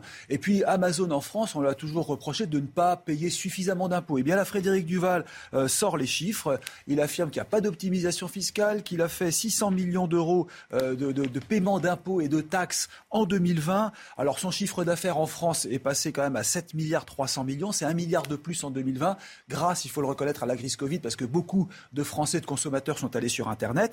Et puis, le patron d'Amazon explique que oui, euh, c'est une entreprise française euh, en France, hein, Amazon. 11 milliards d'investissements en 10 ans, 13 000 PME qui ont pu accéder aux ventes sur Internet grâce aux fameuses euh, places de marché. Et puis l'emploi, eh bien là, l'emploi, effectivement, hein, 14 500 CDI, ça c'est important. Une manière en fait de dire que oui, Amazon maintenant paye ses impôts en France, devient un acteur. Amazon, c'est un fleuve, hein, si je ne me trompe. Hein, euh. Euh, oui, ça vous, je vois que eh vous, connaissez votre géographie. C'est un fleuve maintenant qui irrigue l'économie française. Voilà le message d'Amazon France. C'est News, il est 7h17. Allez, le sport tout de suite. Le sport avec une magnifique image ce matin et un record du monde, hein, Chana. Et oui, c'est celui de monter le plus haut possible dans le ciel, debout sur une montgolfière. Et c'est un Français qui a battu le record hier. Rémi Ouvrard est resté debout sur sa montgolfière à 4016 mètres d'altitude. Il a assuré qu'il voulait se rapprocher de là où était Thomas Pesquet dans la station spatiale internationale qui, elle, est à 400 km au-dessus de la Terre. Donc il y a encore euh, un petit peu de chemin. C'est magnifique, debout sur une montgolfière. Oui, ils sont déjà à 4 km. Bon. Euh, c'est magique, c'est moment, moment euh, incroyable. Vous le feriez, tiens, euh, Guillaume Perrault? Moi, je ne sais pas. Hein. Non, non, moi, je suis trouillard. Je... resterai tranquillement. Dans la nacelle, vous y allez ou Je regarderai comme ça. Oui, oui, pareil, pareil. C'est News, il est 7h19. Restez bien avec nous dans un instant, votre nouveau rendez-vous dans la matinale c'est la chronique automobiliste, le point de vue des automobilistes, votre point de vue avec Pierre Chasseret. On va parler du euh, périphérique parisien. Euh, la mairie de Paris veut retirer une, voie euh, à ce périphérique parisien et donc créer des embouteillages monstres. On vous en parle dans un instant. À tout de suite.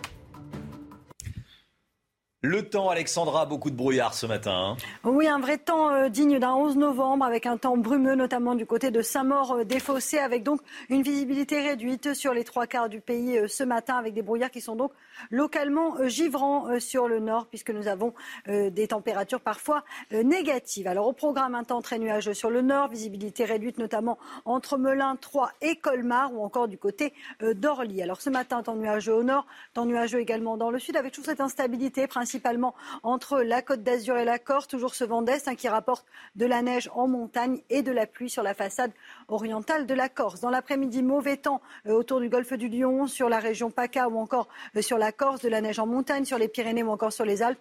En revanche, sur le nord, globalement de bonnes conditions avec du soleil entre le bassin parisien, les Ardennes ou encore la pointe bretonne. Température hivernale ce matin, moins 2, moins 3 degrés en Champagne ou encore en allant vers la Lorraine. Et dans l'après-midi, les températures restent contrastées. Il fait froid à Dijon, seulement 7 degrés cet après-midi. Vous aurez 5 degrés à Strasbourg contre 16 degrés dans le sud-ouest et localement 21 degrés à Marseille. La suite du programme, conditions météo assez mitigées pour votre week-end du 11 novembre avec une nouvelle perturbation qui va arriver. Bienvenue à tous. Merci d'être avec nous en ce jeudi 11 novembre. Beaucoup d'actualités, évidemment. Dans un instant, je vais vous emmener dans une cité de Fréjus. Des dealers occupent un bâtiment désaffecté, recouvert d'avertissements et de tags anti-police. Ils sèment la terreur dans le quartier. Vous allez entendre des, voisins apeurés, évidemment. Et puis, on sera à 7h50 en direct avec le policier Mathieu Vallet. L'édito politique de Jérôme Béglé. Bonjour, Jérôme. On va parler dans un instant du garde des Sceaux, Éric Dupont-Moretti. Tiens, où est passé le garde des Sceaux? Il y aura des réponses dans quelques minutes avec vous, euh, Jérôme. Et puis Olivier Benkimoun nous présentera euh, ce matin Largo Winch, le 23e tome qui vient de sortir, la BD Largo Winch. Dans une cité de Fréjus, des dealers occupent un bâtiment désaffecté recouvert d'avertissements et de tags anti-police. Ils sèment la terreur dans le quartier, Chana. Hein. Oui, les gens se barricadent chez eux. Nos équipes sont allées sur place. Stéphanie Roquet.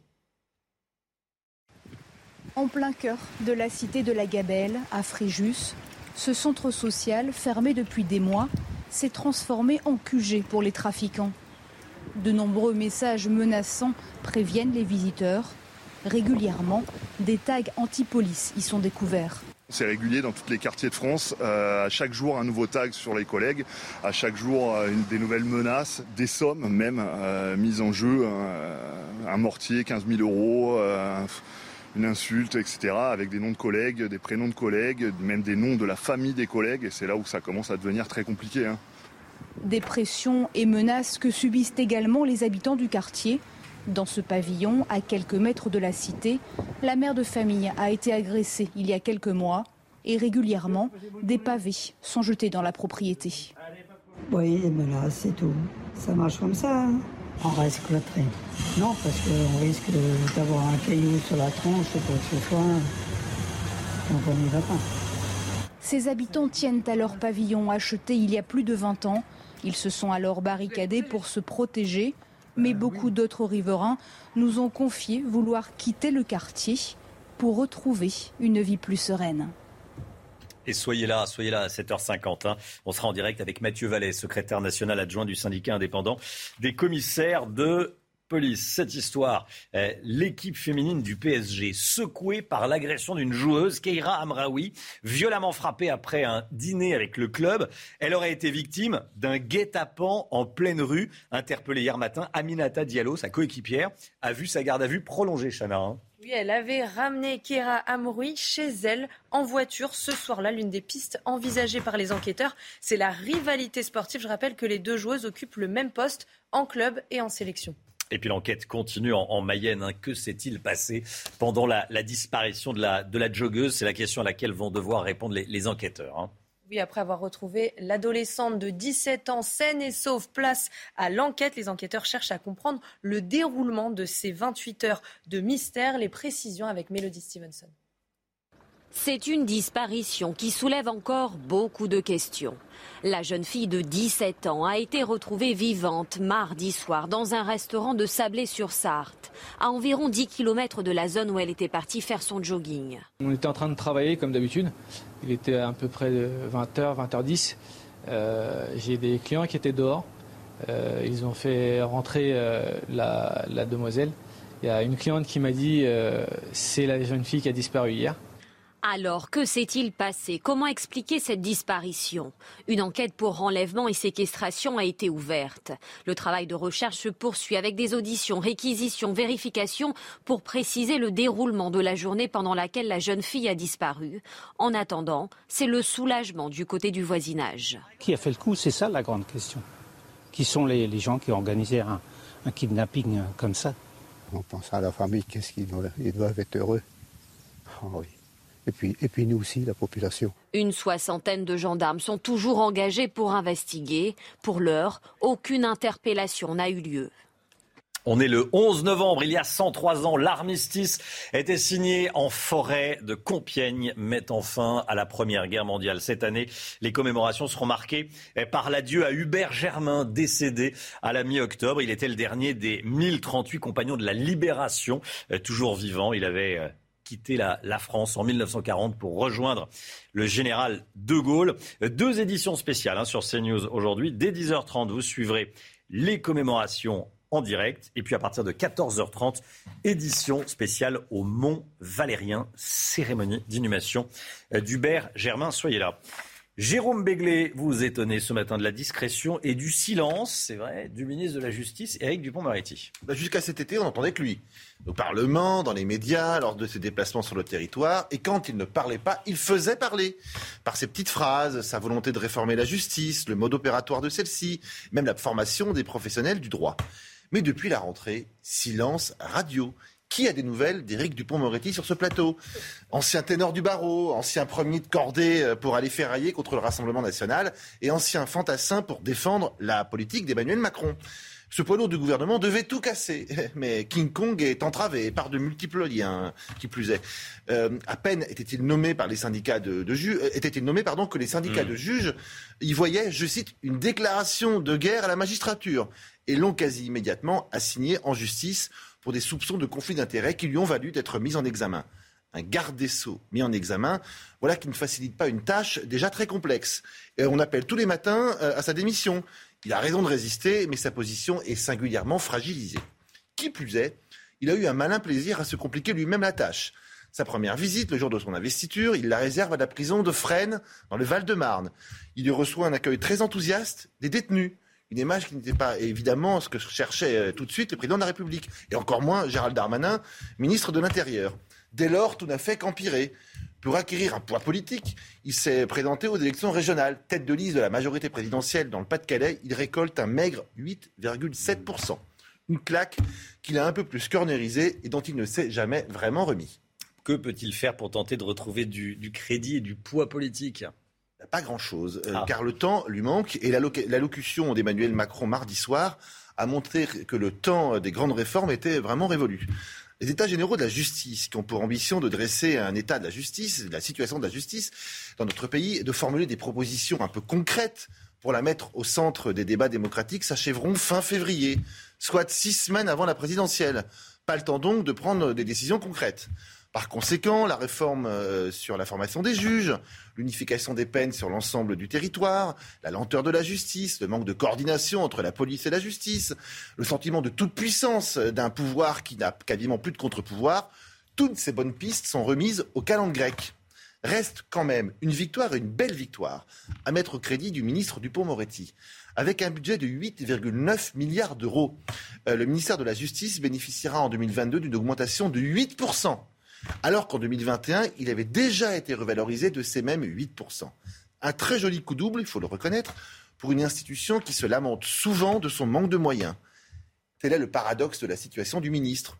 Conspué, critiqué, moqué, attaqué et même réduit au silence, Éric Dupont-Moretti aura obtenu pour ceux qui euh, le traînent dans la boue et qui le traînent en justice des investissements qu'aucun de ses prédécesseurs ne peut se prévaloir. Une avancée que personne pas grand monde ne soulignera. Jérôme Béglé. Voilà, vous allez peut-être avoir des, nouvelles du garde des Sceaux dans la journée. Peut-être m'appeler. Ou de son entourage. Me dire à quel point il a apprécié euh, mon petit couplet euh, à son endroit. Du 11 novembre. Voilà, exactement. 7h39. Merci beaucoup, Jérôme Béglé. 7h39. Tout de suite, l'écho avec Éric de Ritmaten. Vous savez, on va revenir sur euh, cette information qui, qui vous a marqué. C'était lors de l'allocution du président de la République. Et on en a parlé dès hier matin, évidemment. Éric de Ritmaten voulait y revenir à nouveau ce matin. Ce sont les, les contrôles des chômeurs qui recherchent pas assez activement un job. On en parle tout de suite. L'économie, on va revenir sur l'annonce faite par le président de la République, la suspension des droits au chômage pour ceux qui ne cherchent pas un travail activement. Est-ce que ça peut marcher avec Dorit Maten? Alors écoutez, c'est le paradoxe hein, en France. Euh, beaucoup de lois, beaucoup de règlements, et puis on se rend compte qu'ils sont facilement euh, détournés. Alors Elisabeth Borne hier a d'ailleurs dit, euh, cette loi, elle existe depuis 2018. Il faut voir les chiffres. Nous avons eu 400 000 contrôles l'an dernier, a-t-elle dit. Elle a rappelé que ces contrôles et cette menace donc, bah, existaient depuis maintenant 15 ans. Qu'est-ce qu'on apprend? Qu'est-ce qu'on apprend? Eh bien, qu'elle n'a pas été suivie des. Cette loi sur les 5 millions de chômeurs toutes catégories, la DARES, hein, qui est l'Institut de la statistique du ministère de l'Emploi et du Travail, eh bien, révèle que 176 000 personnes ont été radiées des listes en 2019. Et d'ailleurs, les chiffres sont plutôt stables. Vous regardez, en 2017, c'était un peu plus, 194 000. 2015, 169 000. Donc, on le voit, pas tant que ça pour 5 millions de chômeurs, je le précise, toutes catégories en France. Alors pourquoi la loi aurait si peu d'effet, Eric? Eh bien parce qu'il est facile de la contourner, cette loi. Elisabeth Borne a beau annoncer qu'il va y avoir 40% de contrôle en plus, c'est ambitieux, ça veut dire 100 000 hein, contrôles de plus en 2022, et qu'il va y avoir 600 agents mobilisés pour traquer euh, les chômeurs qui ne recherchent pas suffisamment activement un job. Eh bien là, on vérifie, on va vérifier finalement euh, plusieurs points. Et ces points, ils sont beaucoup trop larges. Et c'est pour ça que la loi n'est pas euh, appliquée. D'abord, un, euh, il faut répondre aux offres. Deuxièmement, aller au rendez-vous, suivre des formations. Mais Madame Borne précise que ça va s'étaler sur plusieurs mois et que surtout, tout cela n'est pas un coup près, une manière de dire bon, finalement, vous ne serez pas forcément victime de cette réglementation on peut toujours s'arranger. Alors, l'effet sera maigre, hein, c'est pourquoi on sent bien que l'État menace, mais la loi n'est pas suffisamment forte. Au pire, bon, il y aura suspension d'allocation et les demandeurs d'emploi l'ont bien compris. Les critères, par exemple, critères de refus. Vous savez que si on refuse un emploi, euh, on peut être théoriquement radié. Mais c'est tellement large. D'abord, il est très rare de voir euh, un, salarié radié ou un ancien chômeur radié pour cette raison. Deuxièmement, euh, si la distance euh, est, trop lointaine, si 5 km c'est trop par exemple, on peut refuser un job. C'est ce qu'on appelle refuser une offre raisonnable. L'actualisation en ligne, elle est finalement assez soft elle n'est pas très contraignante. Et puis, les agents de Pôle emploi, c'est connu, sont toujours très humains. Et on le sait aussi, ils refusent vraiment de fliquer, comme on dit, les chômeurs, comme le rappelle d'ailleurs le Figaro sur son site en ligne. Alors, conclusion, on a un peu l'impression qu'on tue une réforme qui pourrait être très efficace, hein, une réforme qui pourrait être utile et qui cible surtout les chômeurs longue durée. Hein, c'est ceux qui sont 710 000 mmh. notamment en France et qui sont vraiment visés. Cette réforme, c'est vrai que ça ressemble un petit peu à paroles et paroles, les paroles. Mais on verra effectivement l'année prochaine si les chiffres de ces radiations augmentent véritablement en France. On reste un peu dans l'écho, tiens, avec Olivier Benkemoun. Bonjour Olivier. Avec un super chef d'entreprise sur papier en BD, Largo Winch, c'est tout de suite. Olivier Benkemoun. Bonjour Olivier. bonjour. Largo Winch dans le monde de la tech, de la super technologie. Euh, le, tome, euh, le tome 23 hein, des aventures du super chef d'entreprise vient de sortir. Exactement. Opération, la frontière de la nuit. De la nuit. Opération modernisation. En position, fétale à l'envers. Ah, ouais, vous, vous, saurez pourquoi à la fin de cette chronique sans doute. Opération modernisation. Pourquoi? Imaginez si euh, aujourd'hui, Jeff Bezos, Elon Musk, Zuckerberg rencontraient Largo Winch. Dirais quoi. Mais vous êtes un homme du passé, comme aurait dit euh, à l'époque, vous vous en souvenez, Giscard à Mitterrand. Pourquoi? Parce que vous avez construit votre fortune sur celle de votre père, exploitation de mines avec conditions de travail douteuses, textile, médias, télévision, enfin des vieilles choses, quoi. Euh, mais le présent, c'est déjà... Mais le présent, c'est l'avenir. De son père, Exactement. oui. Mais le présent, c'est l'avenir. C'est quoi? C'est la tech, c'est le digital. Alors dans ce tome 23 des aventures de Largo Winch, les auteurs ont eu à cœur de déringardiser en quelque sorte le héros et de le faire aller jusque dans l'espace. D'où cette position un peu fétale. Vous voyez, on le fait monter dans l'espace. Cela dit, c'est assez normal que l'Argo Winch euh, soit pas dans les secteurs les plus modernes de l'économie. Euh, il est né il y a 30 ans, il est né dans, les années 90, on avait à peine Internet à l'époque, écoutez. Le premier album est sorti en 90 Et de mes souvenirs, euh, Internet est arrivé vraiment en 94, quatre ans après. Mais quand on s'est retourné euh, dans les années 2000 sur ce qu'on venait de, produire en album, on s'est rendu compte que on avait pris un peu de retard. Il n'est pas dans la high-tech, il n'est pas dans les biotechnologies, il n'est il est pas sur Internet, il n'y a pas de réseau social Winch. Donc tout ça, il fallait un peu bousculer, mettre un coup de shaker dans le groupe Winch et le faire passer un peu à l'ère du, du, du 21e siècle. Le Largo de 2021 n'est pas celui de ses débuts. Et il reste toujours le même. C'est ça qui est passionnant. Alors, comme toujours avec l'Argo Winch, c'est très documenté. D'ailleurs, il y a un ancien journaliste, ça vous a pas échappé. Dans, dans, dans... Avec Giacometti, il était journaliste il y a longtemps hein, au Parisien. Et donc, malgré le Covid, le dessinateur Philippe Franck a pu aller chez Thales, notamment pour coquer des idées. Euh, vous allez même le voir en, en, en, apesanteur avec le vétéran français des missions spatiales, Jean-François Clairvent. C'est dire s'il s'est engagé. Et puis voilà, le changement, c'est l'espace, mais le changement, c'est aussi la place des femmes. Parce que si vous connaissez bien cette série, euh, l'Argo Winch, c'est un grand séducteur de femmes. Euh, et il a un copain qui s'appelle Simon aussi, qui est un grand séducteur, qui a un peu moins de talent que lui, mais enfin voilà. Bon, c'est lui qui va prendre. il a tout pour lui, Largo Winch. Oui, oui. ah quoi, l'argent fait tout alors. alors l'argent fait tout. ça. Mais qu'est-ce que c'est que cette mentalité, Paul Sugy En tout cas, euh, Simon va être pris dans, le tourbillon euh, de, de, de, l'affaire ouais. MeToo. Écoutez. Ben, Simon, c'est le personnage idéal pour se prendre des râteaux, donc euh, voilà, et c'était amusant de consacrer une petite page, surtout avec un cochon qui s'appelle Donald et qui fait évidemment référence à Donald Trump, tout le monde l'aura compris, mais bon, on se sert de l'actualité et des choses qui nous entourent pour raconter l'histoire, mais euh, en fin de compte, on ne veut pas du tout être moralisateur. Ah non, on n'est on pas, on pas moralisateur, mais on est dans son époque. Je rappelle juste que c'est la série pour adultes la plus vendue dans le monde. Dans le monde, 400 millions d'albums écoulés depuis sa création. Voilà. Merci Olivier. 7h47, restez bien avec nous. 82% des Français réclament, enfin en tout cas sont favorables à des peines de prison automatiques pour les agresseurs de policiers. On en parle dans un instant avec euh, un policier, Mathieu Vallet, euh, qui sera avec nous dans, quelques instants. Et puis on parlera également de ce qui se passe à Fréjus. Restez bien avec nous, à tout de suite. C'est News, c'est News, il est 7h54. Merci beaucoup d'être euh, avec nous. On vous en parle depuis le début de, la matinale. Ce sondage CSA pour CNews euh, qui est, euh, vous allez voir, très révélateur. On est avec Mathieu Vallet. Bonjour Mathieu Vallet. Bonjour, Secrétaire national adjoint du syndicat indépendant des commissaires de police. 82% des Français sont favorables à des peines de prison automatique pour les agresseurs de policiers. Euh, on va voir le, résultat s'afficher, évidemment. C'est la seule solution, la peine de prison automatique. Qu'est-ce que vous en dites, vous? Ah ben nous on est favorable et puis euh, lorsqu'il y a eu le meurtre d'Éric Masson, vous savez ce policier d'Avignon qui est mort pour un deal de rue par un voyou qui était euh, tout juste majeur, on dit que lorsqu'un voyou a la certitude d'avoir une peine minimale lorsqu'il agresse l'uniforme, hein, un élu, un pompier, un policier, un soignant, un professeur, eh ben on pense que ça le dissuadera plus. Il faut deux choses la peine minimale encourue lorsqu'on s'attaque à l'uniforme et surtout la certitude d'être incarcéré avec des places de prison et des magistrats qui appliquent réellement la loi et les peines encourues. C'est-à-dire que vous savez, quand vous agressez un policier, c'est une peine d'emprisonnement qu'il faut absolument mettre en place parce qu'aujourd'hui, on a des voyous en roue libre qui n'hésitent plus à attaquer un policier. Vous l'avez vu encore il y a dix jours, un policier hors service identifié sur la ligne H du Val d'Oise qui s'est fait massacrer par quatre individus. Et encore lundi matin à Cannes, où on a un individu dès la prise de service de la police secours. Vous savez, c'est ces policiers du quotidien qui sauvent les gens, qui ont été littéralement agressés au couteau. On est passé là aussi à côté d'un drame. Qu'on sache que quand on s'attaque à un policier, on risque gros et on risque de se retrouver derrière les barreaux. Et qu'on ne risque pas aujourd'hui un stage de citoyenneté. Le gros drame aujourd'hui de notre justice, c'est qu'on a supprimé le rappel à la loi, mais la mode aujourd'hui, c'est de substituer par un stage de citoyenneté. Vous savez, c'est cinq jours durant lesquels on vous mmh. dit il faut pas frapper un policier, il faut dire bonjour à un professeur et il faut respecter un élu de la République.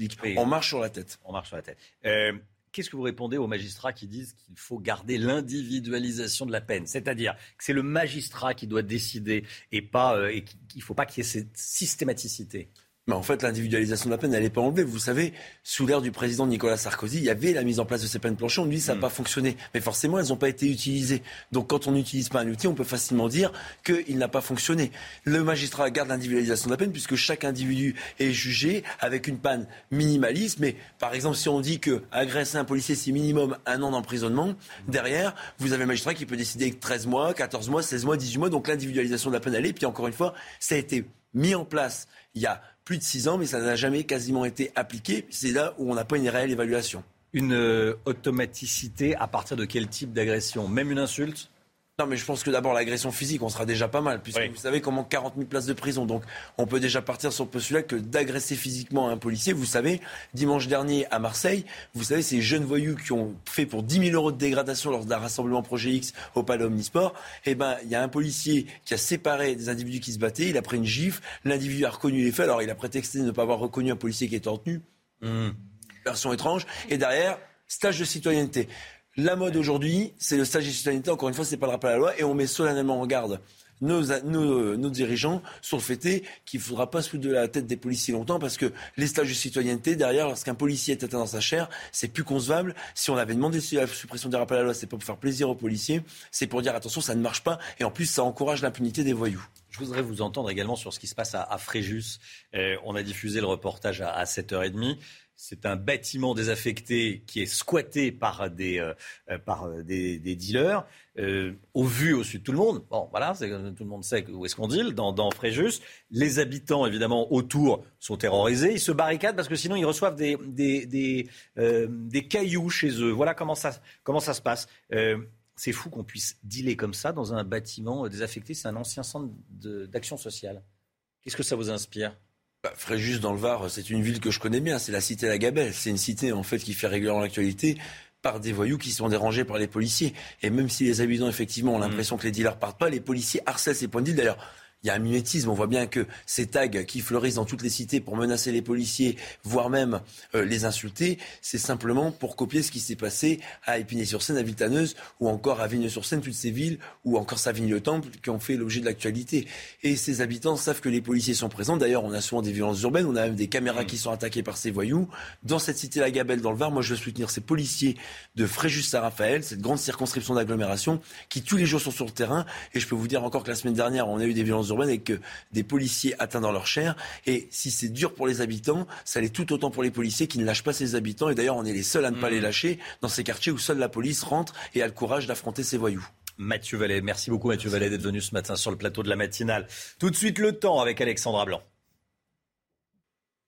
Ravi de vous retrouver avec des conditions météo bien maussades en ce jeudi 11 novembre. Bref, un temps de novembre avec au programme ce matin un temps très nuageux, très brumeux, notamment sur les régions du Nord. Visibilité réduite entre la Normandie, le bassin parisien ou encore la Lorraine et l'Alsace. Et puis on retrouve toujours cette instabilité autour du golfe du Lion avec de la neige sur les Pyrénées ou encore sur les Alpes. Et avec ce vent d'Est, on a toujours de fortes pluies sur la façade orientale de la Corse. Dans l'après-midi, toujours du mauvais temps dans le sud, entre Perpignan, Montpellier, en allant vers Marseille ou encore euh, vers la Corse. Toujours beaucoup de neige attendue euh, sur les Alpes, mais sur les régions du Nord ou encore sur la façade ouest. Regardez, retour de très belles éclaircies. Le soleil sera bel et bien au rendez-vous. Les températures, températures bien fraîches ce matin sur le Nord avec 0 degré en moyenne euh, pour Dijon ou encore Besançon. Quelques gelées en remontant vers les Ardennes ou encore vers les Vosges. Et dans l'après-midi, les températures restent contrastées. C'est bien trop frais sur le nord-est, seulement 8 petits degrés à Nancy, 5 degrés à Strasbourg, 7 degrés en Bourgogne, tandis que la douceur se maintient dans le sud avec 16 à 17 degrés le long de la Garonne et vous aurez 21 degrés à Marseille pour la suite du programme. Arrivée d'une perturbation à partir de demain avec donc un temps assez mitigé côté température. Ça restera plutôt doux et conforme au normal de saison. C'est News, il est 8h01. Merci d'être avec nous. On est le 11 novembre, jeudi 11 novembre. Et aujourd'hui, la France va profiter de la commémoration de l'armistice de 1918 pour rendre hommage à Hubert Germain, dernier compagnon de la libération en vie et qui est euh, décédé il y a euh, un mois environ. On sera en direct euh, avec Samy Sfaxi depuis les, Champs-Élysées. À tout de suite, Samy. Tiens, de quoi euh, Hubert Germain est-il le symbole aujourd'hui? On verra ça avec Jérôme Béglé et avec Paul Sugy. Dans l'actualité, il y a également cette affaire qui secoue l'équipe féminine du Paris Saint-Germain. Écoutez, une joueuse a été violemment frappée. Une autre est toujours en garde à vue ce matin, soupçonnée d'avoir commandité l'agression. Vincent Faandège va nous raconter. Et puis, les automobilistes franciliens très inquiets suite au projet d'Anne Hidalgo de réduire les voies de circulation sur le périphérique parisien.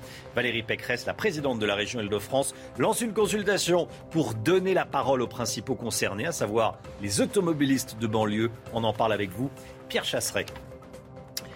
On est donc le 11 novembre. Il y a 103 ans, l'armistice de 1918 était signé, mettant fin à la Première Guerre mondiale. Cette année, les commémorations sont marquées par l'adieu à Hubert Germain, décédé il y a un mois. Il était le dernier des 1038 compagnons de la Libération toujours vivant. Son cercueil sera hissé sur un char et remontera les Champs-Élysées. Samy Sfaxi, en direct de l'Arc de Triomphe avec Florian Paume pour les images. Eh, Samy, les derniers préparatifs sont en cours. Hein oui, écoutez Romain, c'est vrai que ce 11 novembre, eh bien, il devrait résonner de façon euh, un peu particulière. Bien sûr, sera célébré le 103e anniversaire euh, de l'armistice de 1918, mais surtout, ce sera l'occasion, vous l'avez dit, pour la nation finalement tout entière de rendre un ultime hommage euh, à Hubert Germain, dernier compagnon de la Libération, qui s'est éteint le 12 octobre dernier à l'âge de 100 ans. Cette cérémonie, elle devrait être particulièrement émouvante. C'est vrai, le cercueil d'Hubert Germain va remonter cette avenue des Champs-Élysées à bord d'un char avant d'être posé juste derrière moi ici euh, sous l'Arc de Triomphe. Le président de la République qui prononcera lui un discours aux alentours de 11 heures, un discours d'une dizaine de minutes. Et euh, ici sur cette place de l'Étoile, eh bien le dispositif de sécurité, c'est vrai, est en train de se renforcer de façon importante car Emmanuel Macron sera aux côtés d'une invitée de marque, Kamala Harris, la vice-présidente américaine, assistera à la cérémonie. Et comme chacun le sait, eh quand un haut dignitaire américain se déplace, c'est toute une organisation qui doit s'adapter. Évidemment. Merci beaucoup, Samis Faxi, en direct de la place de l'Étoile, en direct de l'Arc de Triomphe. De quoi Hubert Germain est-il le symbole aujourd'hui, Jérôme Méglé C'était le dernier gaulliste qui a connu le général de Gaulle à Londres. Donc pas un gaulliste du début des années de 58-60, de la 5 République, mais le de Gaulle euh, libérateur, si je puis dire. Il était à l'Olympia Hall en juin 1940, parmi les tout premiers Français qui ont résisté après l'appel du général de Gaulle. Franchement, c'est une page d'histoire et c'est la dernière du grand livre. Hmm. Paul Sugy. Lorsque euh, la guerre éclate en 1939, euh, Hubert Germain a moins de 20 ans et il ne se pose pas un seul instant la question de savoir quel est son devoir. Il se précipite sous les drapeaux. Pour lui, qui aspirait à devenir élève officier, euh, l'armée, le métier des armes était une des plus belles façons de prouver son amour pour la patrie. C'était une époque où on ne publiait pas d'articles dans la presse sur les soirées d'intégration de telle ou telle grande école militaire. C'était une école où, à l'époque, l'armée avait encore tout son prestige. Aujourd'hui, outre la disparition évidemment du service militaire, on peut se demander si euh, beaucoup de jeunes rêvent encore d'accomplir leur devoir sacré à l'égard de la patrie en endossant l'uniforme. Merci beaucoup, Paul. Euh, deux éditions spéciales sur CNews ce matin dès 10h30. Suivez les commémorations euh, en direct. 10h30, première édition spéciale sur CNews. La deuxième à 14h30 au Mont Valérien, où sera donc inhumé Hubert Germain. Voilà. L'équipe féminine du PSG secouée par l'agression de Keira Amraoui, violemment frappée après un dîner avec le club, la joueuse aurait été victime d'un guet-apens en pleine rue, Chana Lousteau. Hein. Oui, interpellée hier matin, Aminata Diallo, sa coéquipière, a vu sa garde à vue être prolongée. Vincent Fandez, vous êtes en direct de la rédaction de CNews. L'une des pistes envisagées par les enquêteurs, c'est la rivalité sportive.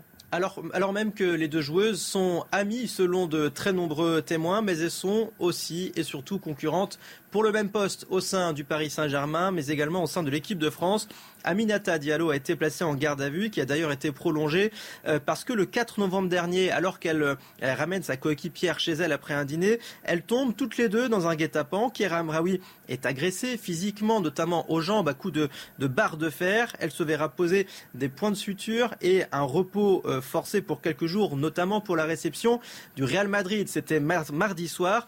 Aminata Diallo, elle qui était au volant de cette voiture, elle est menacée, mais elle n'est pas euh, agressée. Les enquêteurs estiment que le trajet emprunté par Aminata Diallo est suspect. Ils sont effectivement sur la piste d'un guet-apens organisé avec en toile de fond une rivalité euh, sportive entre les deux joueuses. Une personne de l'entourage d'Aminata Diallo, d'ailleurs, a elle aussi été placée en garde à vue. En revanche, les deux agresseurs, eux, sont toujours recherchés. Merci beaucoup Vincent Fandège en direct de la rédaction de CNews. Que s'est-il passé pendant la disparition de la joggeuse en Mayenne? C'est la question à laquelle vont devoir répondre les enquêteurs. Après avoir retrouvé l'adolescente de 17 ans saine et sauve, place maintenant à l'enquête.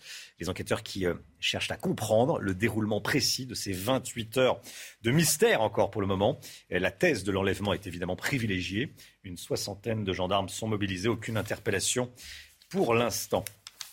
Y a-t-il, y aura-t-il une voie de circulation en moins sur le périphérique parisien? On en parle ce matin, c'est le projet de la mairie de Paris. Anne Hidalgo veut réserver une voie à des mobilités moins polluantes. Valérie Pécresse, la présidente de la région Île-de-France, s'y oppose. Un référendum est lancé. Si on réduit, euh, si on enlève une voie du périphérique parisien, ça va créer des bouchons monstres et rendre la vie impossible pour tous ceux qui travaillent, qui euh, prennent leur voiture bien sûr, et qui habitent l'île de France. Pierre Chasseret, on n'imagine pas la colère de certains automobilistes ce matin. Hein. Non, mais c'est terrible. C'est terrible parce que le périphérique, c'est chaque année moins de trajets automobiles dessus. Il y avait 1 300 000 trajets au quotidien. On va tomber progressivement à 1 100 000. Et pourtant, c'est plus de bouchons et des vitesses moyennes qui sont considérablement réduites. On était à 46 km heure en 1996. Nous sommes à 29 km heure de moyenne aujourd'hui. Ça veut dire que la journée, ça ne roule pas. Supprimer une voie de circulation,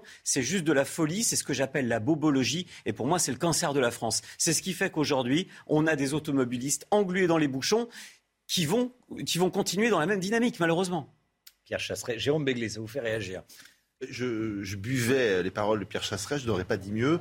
Euh, pourquoi pas réduire le nombre de voitures, mais au moins mettre des transports alternatifs dignes de ce nom? Il n'y a aucune offre de transport alternatif propre, polluante, rapide, facile, sécurisée. Mais vous dites pourquoi pas réduire le nombre de voitures? Mais si on roule à l'électrique, on ne pollue pas on est quand même libre de se déplacer euh, et choisir son moyen de locomotion. mais bien sûr, vous savez, alors là, je suis le premier à, penser que la voiture, depuis un siècle, c'est le symbole de la liberté et ça a permis d'échapper à des dictatures. ça a permis à la femme d'échapper à l'emprise de son mari. Ça a permis à des, à des pays qui étaient sous le joug de dictateurs de pouvoir euh, passer des frontières et bouger. Donc je suis évidemment favorable à ça. Après, euh, je prends l'exemple de la Haute Rivoli que tous les Parisiens connaissent. Tout, du jour au lendemain, on la bloque. Quels sont les transports alternatifs qu'on a offerts? Est-ce qu'il y a des bus? Pourquoi pas électriques? Est-ce qu'il y a des, des, des, deux roues qui sont mis à un bout? Est-ce qu'on peut euh, aller en une minute d'un point à un autre de la Haute Rivoli avec des transports alternatifs? Rien. ah, vous êtes énervé là. Et j'ai pas de voiture. Et vous n'avez pas de voiture. 8h09, restez bien avec nous dans un instant. Sarah El est l'invitée de Laurence Ferrari. À tout de suite. C'est News, il est 8h15. Bienvenue à tous. Laurence Ferrari, vous recevez ce matin Sarah El Haïri, secrétaire d'État à la jeunesse et à l'engagement. Bonjour, Madame la Ministre. Bonjour. Bienvenue dans la matinale de CNews. Euh, on va évoquer le 11 novembre, évidemment, euh, les commémorations qui vont se dérouler tout à l'heure. Mais d'abord, euh, l'actualité, votre rencontre hier avec la secrétaire générale du Conseil de l'Europe à Strasbourg. C'est cette instance qui avait organisé une campagne de promotion du hijab, du, voile, la semaine dernière, en disant le, le hijab, c'est la liberté. Qu'est-ce que vous avez dit à, cette représentante du Conseil de l'Europe. Évidemment, cette campagne, elle a été extrêmement choquante et immédiatement, la France a fait savoir par euh, son réseau diplomatique, donc par son ambassadrice euh, au Conseil de l'Europe, qu'elle hum, ne pouvait pas être, continuer à être diffusée. Les tweets ont été retirés, bien sûr, mais au-delà de ça, il fallait absolument comprendre comment, on en est arrivé là, comment on peut publier une campagne comme celle-là. Et donc hier, euh, j'étais au Conseil, euh, au Conseil de l'Europe pour rencontrer d'abord des jeunes dans le cadre du Forum mondial de la démocratie, des jeunes qui venaient euh, du monde entier, mais surtout un entretien en, en face à face, en bilatéral avec la secrétaire générale, pour lui rappeler deux choses. La position de la France, on ne, oui, on est pour euh, évidemment lutter contre toutes les discriminations. Oui, nous sommes pour la liberté de conviction, la liberté de religion, mais on ne fait pas la promotion d'un signe religieux, d'un symbole politique avec les outils et les moyens du Conseil de l'Europe. Un symbole de soumission de la femme? Un symbole qui est un symbole politique qui soumet bien sûr, mais au-delà, au-delà de ça, c'est aujourd'hui euh, un outil euh, qui ne peut pas être, on ne peut pas en faire la promotion. La liberté n'est pas dans le hijab. La, liberté, elle est de croire ou de ne pas croire dans la défense de notre laïcité, de changer de religion si on, le, souhaite. Et en réalité, ce que j'avais besoin de, comprendre, c'est quelles sont les mesures qui vont être prises pour comprendre qui est intervenu dans le cadre de cette campagne, quelles sont les mesures qu'elle va prendre en termes de communication aussi, et quelle était la position de la secrétaire générale. J'ai été rassurée, pour être tout à fait honnête, parce qu'elle a franchement, elle avait une volonté assez réelle de que ça ne se reproduise pas. Elle a ouvert deux enquêtes, une audite sur la partie communication, parce que ce n'est pas une campagne du Conseil de l'Europe, mais euh, finalement, ça a été la diffusion d'un document qui n'était pas totalement validé. Mais il y a eu manquement. Les valeurs ne sont pas partagées. Donc, comment les associations qui interviennent et qui est intervenu dans, le, dans, dans la construction de cette campagne, tout ça, nous devons savoir. Le voile doit être levé, bien sûr pour comprendre et que ça ne se reproduise pas. Et je crois bien que c'est l'essentiel. Et la France doit rester dans cette institution qui a fait la promotion du hijab? Cette institution, elle, en réalité, elle lutte contre évidemment les discriminations, elle, elle lutte pour les pour l'état de droit, pour la liberté de la presse, pour la pour la pour la pour les libertés. Cette institution est est importante en réalité, mais mais il ne faut pas que la que ce qui s'est passé, parce qu'il y a eu manquement réel, se reproduise. Et c'est pour ça que le déplacement en physique et en, et en présentiel quasiment était important pour que les, les responsabilités soient levées. Et je crois que tant que les responsabilités ne sont pas levées, alors il y a un risque. Est-ce que ce n'est pas le symbole que ces instances, euh, là qui ne sont pas européennes mais euh, supranationales, sont quelque part imprégnées de cette idéologie islamiste qui fait la promotion du hijab? Vous savez, il y a, une, il y a un mouvement aujourd'hui, une offensive euh, d'un islam politique. Et donc, il essaye de s'infiltrer partout. Et évidemment, face à ces, offensives, il faut avoir des valeurs fermes, claires, un discours où il n'y a zéro compromission. Et c'est pour ça que, en réalité, euh, cette institution, cette instance, le Conseil de l'Europe, est utile. C'est une instance qui est importante, mais pour autant, il faut absolument que le voile soit levé, qu'on comprenne ce qui s'est passé pour que ça ne se reproduise pas, et c'est absolument essentiel. Le voile, sans jeu de mots, évidemment. Euh, vous étiez hier à la remise des prix de la laïcité, euh, et c'était important. Qu'est-ce que c'est la laïcité aujourd'hui dans notre pays? Comment, comment on la traduit? Comment on l'explique aux jeunes? Vous êtes en charge de la jeunesse dans ce pays. La laïcité, c'est euh, cette possibilité, ce principe et cette valeur tellement français, qui est tellement française et qui malheureusement est et pas encore suffisamment euh, défendue, à mon goût en tout cas. C'est la liberté de croire ou de pas croire, de changer de religion. C'est la liberté euh, finalement de conviction la plus complète. C'est le fait qu'on ne vous regarde pas, et c'est ça le projet universaliste français, en fonction de votre nom de famille, de votre religion, de votre pratique ou pas d'ailleurs, mais aussi euh, par rapport à votre, à votre, votre prénom, votre origine. mais simplement comme citoyen. Et on vous juge en fonction de vos actes, de vos faits, de votre énergie, de votre volonté d'appartenir à un commun. Et ce commun, c'est la communauté nationale. La laïcité, c'est une loi de liberté. Au-delà de la séparation, évidemment, de l'Église, des églises et de l'État, c'est le fait que chacun a pleinement sa place dans notre pays et c'est pour ça qu'il faut le défendre aujourd'hui. Vous racontez dans ce livre Envie de France aux éditions de l'Observatoire votre parcours personnel euh, qui vous a amené euh, ici à ce poste de ministre euh, et qui part de Casablanca. C'est votre mère qui, au moment des attentats de Casablanca, décide de, que l'avenir de ses enfants ne peut pas s'écrire dans un pays dans lequel l'islamisme fait des attentats et vous amène à la France. Comment est-ce que vous avez embrassé les valeurs de la France et toute la tradition et l'histoire française? On l'embrasse parce qu'on l'aime on l'embrasse parce qu'on s'en saisit. Et il se trouve que moi, j'ai vécu entre ces deux rives, entre la rive nord et la rive sud de la Méditerranée. Je suis née à Romorantin, en plein milieu des châteaux, euh, en Sologne, dans, le Loir-et-Cher. J'ai eu la chance de voir le pays euh, d'origine de mes parents, mais aussi d'apprendre à le connaître. Et finalement, euh, tu te rends compte que face au terrorisme, la lutte, le combat doit être total et partout. Parce qu'il nous a touchés, il a touché ma famille, il a touché le restaurant de mes parents au Maroc, et finalement nous l'avons vécu chez nous chez nous, au Bataclan. Nous l'avons vécu avec la décapitation de Samuel Paty et encore hier, euh, il, y a eu, un hommage euh, en sa mémoire. Pourquoi? Parce que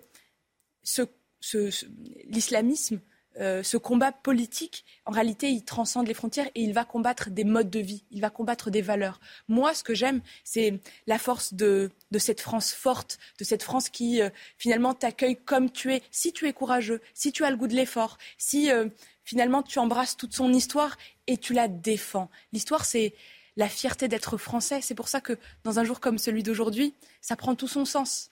Euh, on est tous les enfants, euh, on est les enfants de cette histoire que nos parents aient bâti ce pays par la sueur de leur front, par euh, ils ont défendu ses valeurs par le sang versé, ou aujourd'hui par le combat pour protéger, rappeler en quoi la France est une grande nation, elle protège. On ne vous demande pas votre carte de crédit quand vous arrivez à l'hôpital. On vous donne la liberté par l'école, l'école gratuite, l'école laïque. On, vous protège quand euh, il y a euh, quand il y a des drames, on a des policiers, on a des gendarmes, on a des pompiers qui viennent et qui vous demandent pas à aucun moment de faire un chèque avant de, avant de vous soigner. Et je crois que cette grandeur, il est grand temps, évidemment, de le rappeler, de le partager, mais le dire aux plus jeunes que c'est une chance et que ce n'est pas automatique et que ce n'est pas partout dans le monde. Ce n'est pas ça la réalité des autres pays, des autres vies. Mais nous, nous l'avons et donc il faut le protéger. Et la réalité, c'est que dans certains quartiers, ces policiers, ces pompiers se font attaquer, se font agresser. Comment refaire communauté Comment euh, réattirer ces jeunes qui sont désormais devenus euh, dealers ou qui sont sortis de la scolarité, de la formation comment les ramener euh, dans le giron national? Est-ce que c'est possible d'abord? Oui. Ou est-ce que c'est complètement irréaliste? Non, moi, moi je, suis, je suis une profonde optimiste parce que, parce que j'ai envie de rendre par mon engagement ce que j'ai reçu. Et donc, je ne fais pas partie de ces défaitistes. Je crois que quand on aime la France, eh bien, on ne la laisse pas tomber mais jusqu'au bout. Et donc jusqu'au dernier. Comment on fait? On fait en les réunissant, en, faisant, en, en, leur faisant vivre la République, le service national universel, les inscriptions ont été ouvertes il y a, euh, depuis lundi. Ça combien, va réunir combien de places là 50 000. 50 000 jeunes. Ça reste euh, à l'échelle du pays assez mesuré. Je vous l'accorde, c'est la troisième édition, mais sa vocation à être généralisée et à devenir obligatoire et donc toucher 700 000 jeunes, toute une génération. Mais qu'est-ce qu'on fait pendant ce service national universel? On, on, fait ensemble, on rencontre des jeunes différents. On, on porte l'uniforme. On porte l'uniforme, on lève un drapeau on chante la Marseillaise, on parle de la laïcité, on débat de la liberté de la presse, on va, on va, on va prendre du temps pour comprendre nos institutions, mais aussi pour faire, pour rendre à ce pays, pour rendre à cette grande nation. En faisant quoi? En allant aider dans la deuxième partie, dans l'émission d'intérêt général, en donnant de l'énergie dans les EHPAD, en accompagnant des associations, en rejoignant les cadets de la police ou de la gendarmerie. Vous savez, le service national universel, euh, c'est encadré par des animateurs du monde associatif, des médiateurs, le monde de l'éducation nationale, mais aussi des hommes et des femmes qui viennent des corps en uniforme. Et ces jeunes discutent avec eux, rencontrent ces hommes et ces femmes qui s'engagent pour nous protéger. Et ça, il faut le rappeler. Ces rencontres aujourd'hui, elles sont malheureusement peu nombreuses. Et donc ce temps, c'est un temps, je crois, de construction de la cohésion nationale et de la construction du sentiment d'appartenance. Justement, est-ce que ce n'est pas un moyen, encore une fois, d'aller chercher ces jeunes des quartiers dans la sociologie de ceux qui font aujourd'hui le service national universitaire? On est quand même plus sur des professions euh, supérieures, des enfants de, cadres. Comment aller chercher ces jeunes qui aujourd'hui, euh, dans les cités, sont hors des sentiers battus? Est-ce qu'il faut faire, pas être un peu plus proactif et, élargir ce service national universel? Bien sûr que si, et c'est ce que nous faisons et c'est ce que nous souhaitons faire pour cette année. Il se trouve que juste hier, en rentrant de Strasbourg, euh, j'étais au ministère de la politique de la ville pour, avec les préfets politiques de la ville, voir comment ces jeunes des quartiers, mais également des jeunes ruraux qui vivent les mêmes inégalités parce qu'ils sont plus loin, eh se retrouvent dans ce temps collectif. Le service national fonctionne que s'il y a une vraie mixité sociale sociale, bien sûr, donc plusieurs classes sociales, territoriales aussi, qu'on vienne euh, des Outre-mer, qu'on vienne. À quel moment un jeune du 16e rencontre un jeune d'Aurillac? Ça n'existe plus. Un jeune nantais de chez moi va rencontrer euh, un jeune euh, d'Aubervilliers d'Île-de-France. Ils n'ont pas les mêmes vies, ces jeunes. Et si, à un moment, on veut cette France forte, cette France bâtisseuse, cette France qui qui a l'énergie pour construire et pour lever tous les défis qui nous attendent, environnementaux, contre le terrorisme. C'est, mais pour, le, pour construire euh, et avoir le goût du travail, il faut qu'ils se rencontrent, il faut qu'ils fassent ensemble. Nous allons les chercher avec l'école, bien sûr, avec les missions locales, avec les associations parents et les parents, bien sûr. Il faut absolument qu'ils. Euh, j'ai envie de faire témoigner cette année les parents, les, les, parents dont les enfants ont fait le service national universel pour qu'ils entendent les mots, à quel point ils ont grandi, à quel point ça les a transformés. Pourquoi ne pas rétablir le service militaire? Qui manque parce que tous les gens nous disent c'était pas pareil à l'époque. Il y avait une mixité. Du coup, les gens se croisaient. Il y avait une espèce de, fond commun, de, socle commun. On va chercher le meilleur du service militaire avec le service national universel. Ce temps de mixité, on identifie euh, les jeunes qui sont en situation de difficulté, euh, illettrisme, santé. On investit tout pour eux. Mais on n'a plus besoin euh, de maniement aux armes. Aujourd'hui, on a une armée qui est, qui est professionnelle. Par contre, le service national universel va chercher le meilleur de ce qu'était finalement le service militaire sans le maniement aux armes et il a vocation à être. Donc l'objectif est celui euh, de retrouver une nation unie, une nation forte mais surtout d'avoir tous des réflexes. Une nation qui est résiliente, ça veut dire quoi? Si demain on a un attentat, on aura toute une génération qui connaît les gestes de premier secours. Si demain on a des inondations, ils savent comment se comporter, comment réagir. Et finalement, avec tout ça, c'est une nation bien plus forte que nous construisons, et c'est ce que nous souhaitons. Euh, un seul site internet? Un seul site internet, voilà. Et c'est. Euh, un mot de, ce 11 novembre euh, auquel vous allez vous rendre. Je vois le, le bleuet votre, sur votre veste. Hubert Germain, le dernier compagnon de la libération. Est-ce que vous pensez vraiment que les jeunes aujourd'hui aujourd'hui savent qui était euh, ce héros. Euh, à l'époque, euh, le général avait créé cet ordre pour que l'expérience de ses compagnons de la libération serve d'exemple à la jeunesse. Les jeunes savent qui est Hubert Germain Pas tous. Pas tous. Et c'est pour ça qu'il faut. la transmission de l'histoire, la transmission de la mémoire est absolument essentielle. Vous savez, la mémoire, c'est ce lien entre les générations, mais c'est ce qui nous oblige, c'est ce qui nous honore.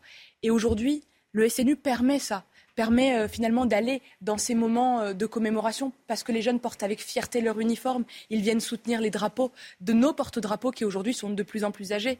Mais c'est aussi connaître l'histoire personnelle de ces héros qui ont bâti la France, qui ont défendu ses valeurs et qui pour certains ont versé leur sang.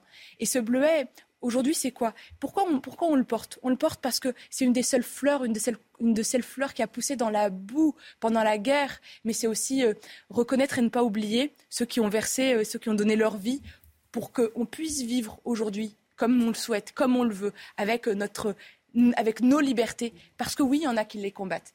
Et enfin, ces temps de commémoration, euh, moi, j'aime toutes ces associations, je pense aux souvenirs français, je pense, euh, qui, transmettent cette mémoire pour qu'elle reste vivante. Et aujourd'hui, que ce soit l'école, le SNU, mais j'espère que demain, ce sont les parents qui emmèneront également leurs enfants euh, honorer ces mémoires et et les garder vivantes puisque c'est l'immortalité de, la pensée qui doit, qui doit survivre. Un dernier mot de politique. Emmanuel Macron a fait une allocution euh, il y a deux jours. Certains ont, noté un, discours de campagne. Vous vous engagerez auprès du président, j'imagine. Vous faites partie du gouvernement qui l'a nommé.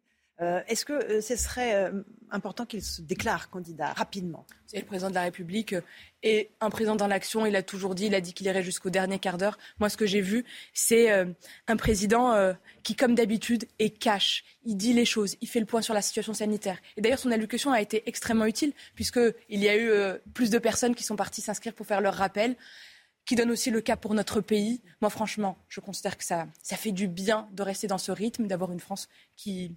Qui est l'adversaire politique d'Emmanuel Macron aujourd'hui? C'est Éric Zemmour? C'est Marine Le Pen? C'est la droite? Vous savez, Qui euh, vous fait le plus peur? Les défaitistes. Ceux qui pensent que la France n'est pas forte, ceux qui finalement ne voient pas l'avenir et pensent au passé et essayent en réalité d'allumer des peurs alors même que notre pays est fort quand il travaille, quand il est debout, quand il crée de la richesse, quand il permet de créer de la richesse pour la partager et accompagner les plus fragiles, quand il s'engage pour le contrat d'engagement jeune pour que nos jeunes, non, ne restent pas euh, finalement dans pour certains dans l'oisiveté ou certains finalement euh, ne trouvent pas le job qui est fait pour eux, alors même qu'il y a de l'emploi, il y a de la croissance, il y a de la formation. Notre jeunesse, c'est notre notre richesse. L'accompagner vers l'emploi, c'est l'accompagner vers sa liberté, c'est l'accompagner vers euh, ce qui finalement euh, créera sa propre fierté. Merci beaucoup Sarah El d'être venue ce matin dans la matinale de CNews. À vous Romain Desarmes pour la suite. C'est News, il est 8h30 pile. Merci à vous Laurence Ferrari et à votre invitée Sarah El Haïri. On est le 11 novembre. Merci d'être avec nous. En ce 11 novembre, les commémorations vont être marquées par le dernier adieu à Hubert Germain, le dernier compagnon de la Libération, décédé il y a un mois. Il sera inhumé au Mont Valérien. Cet après-midi, une cérémonie d'hommage aura lieu aux Champs-Élysées.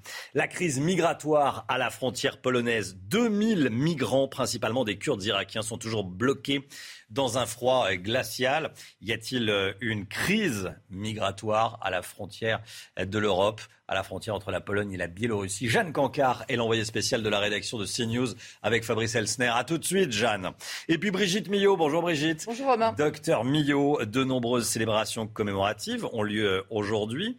Et ce matin, vous allez nous parler de notre mémoire. Dans un instant, plus exactement de nos mémoires, car il y en a plusieurs. Ça sera la santé euh, dans une dizaine de minutes. A tout de suite, docteur. On vous emmène euh, par ailleurs ce matin, et je sais que ça vous fait beaucoup réagir, dans cette cité de, Fréjus, où des dealers occupent un bâtiment désaffecté, recouvert d'avertissements et de tags, de anti-police. Les voisins sont à bout, Chana. Hein. Oui, parce que ces dealers sèment la terreur dans le quartier. Euh, les gens se barricadent chez eux. Nos équipes sont allées euh, dans cette cité. C'est un sujet de Stéphanie Rouquier. En plein cœur de la cité de la Gabelle, à Fréjus, ce centre social, fermé depuis des mois, s'est transformé en QG pour les trafiquants. De nombreux messages menaçants préviennent les visiteurs.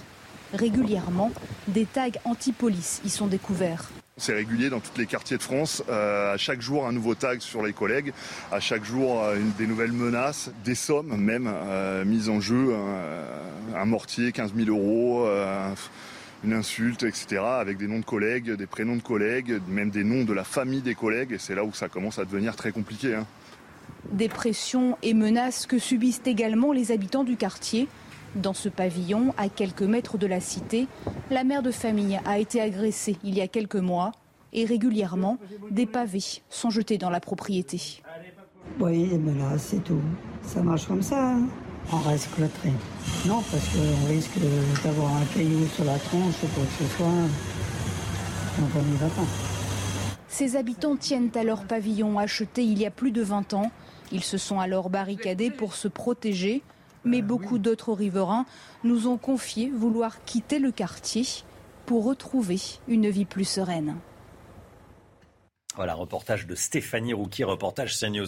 Et justement, tiens, 82% des Français sont favorables à des peines de prison automatiques pour les agresseurs de policiers. C'est un sondage qu'on vous a révélé dans la matinale dès 6 heures ce matin. C'est le résultat de notre balise d'opinion euh, CSA pour CNews. Cette mesure avait déjà été proposée par Xavier Bertrand en avril dernier. On va regarder ce que disent les Français. Euh, couleur politique par couleur politique. 68% euh, des personnes qui votent à gauche sont favorables à des peines de prison automatiques pour les agresseurs de policiers. 89% euh, pour les euh, personnes qui votent au centre, et c'est moins étonnant, mais 90% tout de même pour les personnes qui, qui votent à droite. Et vous, qu'est-ce que vous en pensez? On vous a attendu le micro dans la rue. Ça serait dissuasif et ça serait même bien parce que c'est pas normal que les policiers se font agresser comme ça tout partout. Je suis positif sur cette question. Et de toute façon, il faut, il faut bannir les, ceux qui ont attaqué les policiers sans arrêt. Ils n'arrêtent pas de se faire attaquer de, droite à gauche. Je pense que oui, il faudrait, oui il faudrait bah, tout simplement par respect pour, euh, pour la police. Il faut être euh, certain que derrière, il y ait vraiment une, euh, une réelle justice quoi, pour pénaliser ça. Plutôt que d'avoir juste un rappel à la loi comme c'est le cas aujourd'hui, qui est des peines, je pense que ça sensibiliserait un peu plus les, gens et peut-être qu'il faudrait un peu plus attention. Ouais. Ça peut dissuader les gens de le faire. quoi. S'ils savent ce qu'ils en courent, c'est quand même beaucoup plus compliqué de passer à l'acte derrière. Jérôme Béglé avec nous. Le problème, c'est qu'on ne comprend plus vraiment la justice selon le même crime ou délit, que vous soyez à Marseille, à Paris, à Strasbourg, à Cherbourg, vous n'aurez pas la même peine, vous n'aurez pas la même sanction. Alors c'est le grand principe français de l'individualisation de la peine. Sauf qu'il est devenu une espèce de grand fourre-tout dans lequel les magistrats font entrer leur propre sensibilité, leur propre revanche politique, leurs propres sentiments. Ça n'a plus lieu d'être. Les Français sont favorables à une peine planchée. Quoi que vous ayez commis, vous serez condamné à la même peine de prison, en tout cas à la même, à la même sanction c'est quelque chose qu'il faut écouter. Mmh. L'individualisation de la peine, en gros, c'est euh, la liberté du magistrat à juger. À tenir, compte, par cas. À tenir compte de, de, votre dangerosité, à tenir compte de votre passé, à tenir compte de votre, euh, euh, comment dirais-je, biotope social, si je puis dire, à tenir compte éventuellement de votre casier judiciaire. C'est bien, mais on voit bien qu'on y fait entrer beaucoup plus de choses que cela. L'équipe de France, l'équipe féminine, pardon, pas de France, l'équipe de foot, l'équipe de foot féminine du PSG, secouée par l'agression euh, d'une joueuse, Keira Amraoui, violemment frappée après un dîner avec le club. La joueuse aurait été victime d'un guet-apens en pleine rue. Interpellée hier matin, Aminata Diallo, sa coéquipière, a vu sa garde à vue euh, prolongée. On vous donne cette information ce matin. Que s'est-il passé pendant la disparition de la joggeuse en Mayenne C'est la question à laquelle vont devoir répondre les enquêteurs. Après avoir retrouvé l'adolescente de 17 ans saine et sauve, place à l'enquête. Les enquêteurs cherchent à comprendre le déroulement de ces 28 heures de mystère. Pour le moment, la thèse de l'enlèvement est privilégiée. Une soixantaine de gendarmes sont mobilisés et aucune interpellation n'a encore eu lieu. On part tout de suite en Pologne. Retrouver l'envoyé spécial de la rédaction de, CNews, Jeanne Cancard, avec Fabrice Elsner. Bonjour Jeanne. Vous êtes à la frontière entre la Pologne et la Biélorussie. Côté polonais, hein, euh, Plusieurs milliers de migrants, 3-4 000 migrants, principalement des Kurdes irakiens, sont toujours bloqués euh, dans un froid glacial. On n'a aucune difficulté à l'imaginer euh, quand on voit les images derrière vous. Jeanne, comment est vécue la situation côté polonais? Vous avez pu discuter avec des Polonais Romain, nous sommes allés à la rencontre justement de ces habitants qui vivent dans les, euh, dans les villages aux alentours de cette frontière. Et parmi eux, eh bien, leur état d'esprit est plutôt partagé puisque la plupart d'entre eux nous expliquent que, eh bien, à la fois, ils s'inquiètent pour les conditions de vie de ces migrants qui sont bloqués entre deux pays et repoussés de chaque, côté de la frontière. Mais en même temps, eh bien, ils nous expliquent qu'ils redoutent, ils craignent eh bien, leur arrivée en trop gros nombre sur le territoire. Écoutez à ce sujet un habitant que nous avons rencontré hier soir je pense surtout que cette situation est atroce et horrible pour les migrants. Je ne dis pas que je les déteste. Je pense que nous pouvons en accueillir certains. Mais il faut garder en tête, par exemple, la situation en Allemagne ou en France. Ils sont si nombreux et ils essaient d'imposer leur système à d'autres cultures.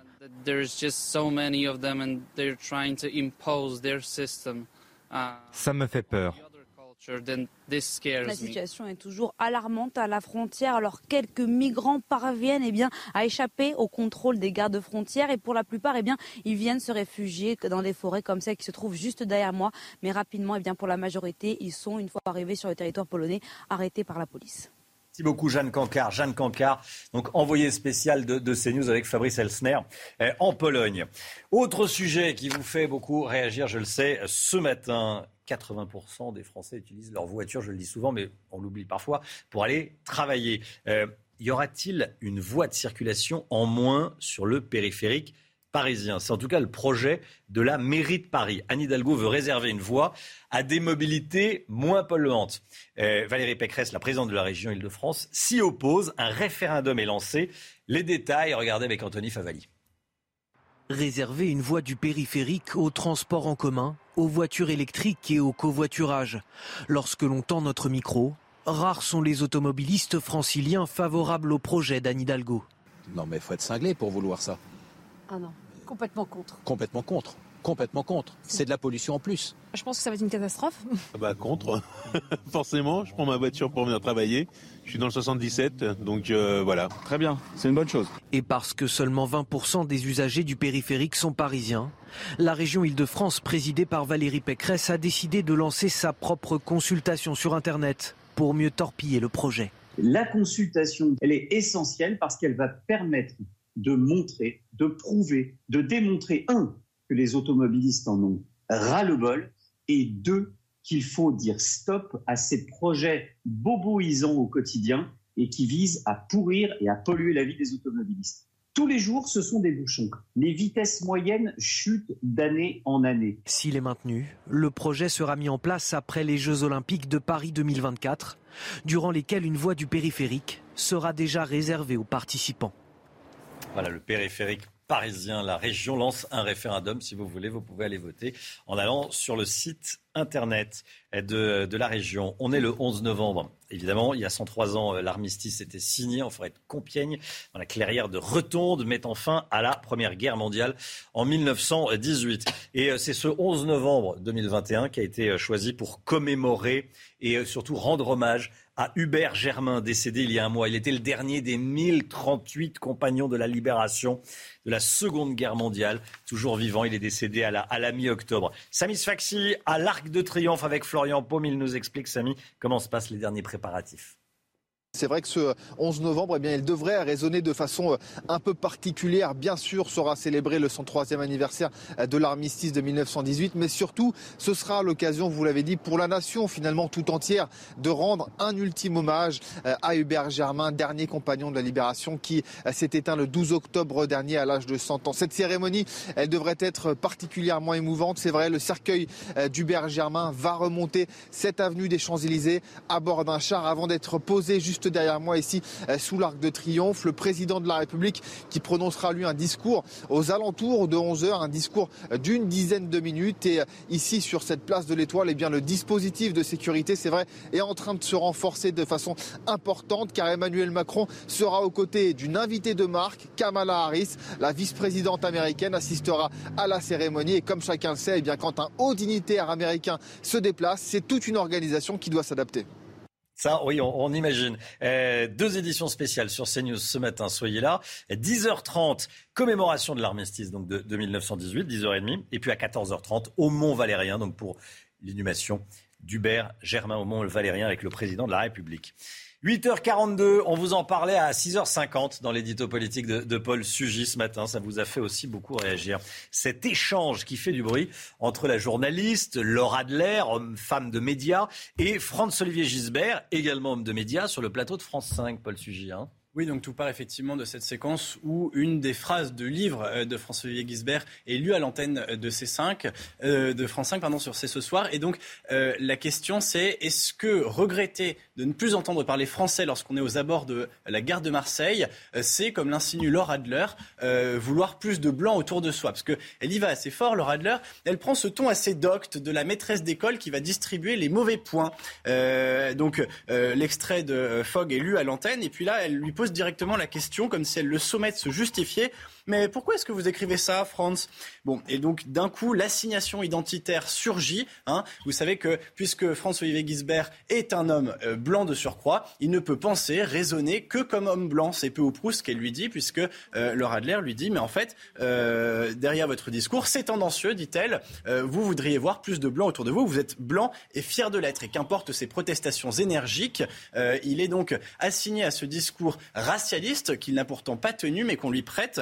Et cette insinuation donc euh, est, assez révélatrice au fond euh, de la pensée qui peut animer derrière l'intention de Laura Adler, c'est-à-dire une espèce de raisonnement où euh, tout est blanc, tout est noir, et du moment que on refuse, par exemple, de voir un certain nombre de facteurs d'assimilation mis en avant, eh bien, on serait nécessairement dans une logique quasiment raciste, et donc forcément cette culpabilisation intellectuelle a fait beaucoup réagir après sur les réseaux sociaux. Mmh. Merci Paul. Qu'est-ce qui a choqué Laura Adler C'est cette phrase dans le livre de François-Olivier Gisbert. J'habite Marseille, capitale française du cosmopolitisme, ville-monde où je suis heureux et où je me sens chez moi. Mais souvent, quand je me rends à pied à la gare Saint-Charles en passant par la Canebière, j'ai le cœur serré parce que pendant le trajet, je n'ai entendu personne ou presque parler français. Que va-t-il arriver à notre langue il a peur pour la langue française, c'est quand même pas, euh, c'est interdit. Et, tout le monde lui tombe dessus sur le plateau de cette chaîne de télévision. Hein, Cette euh, phrase anodine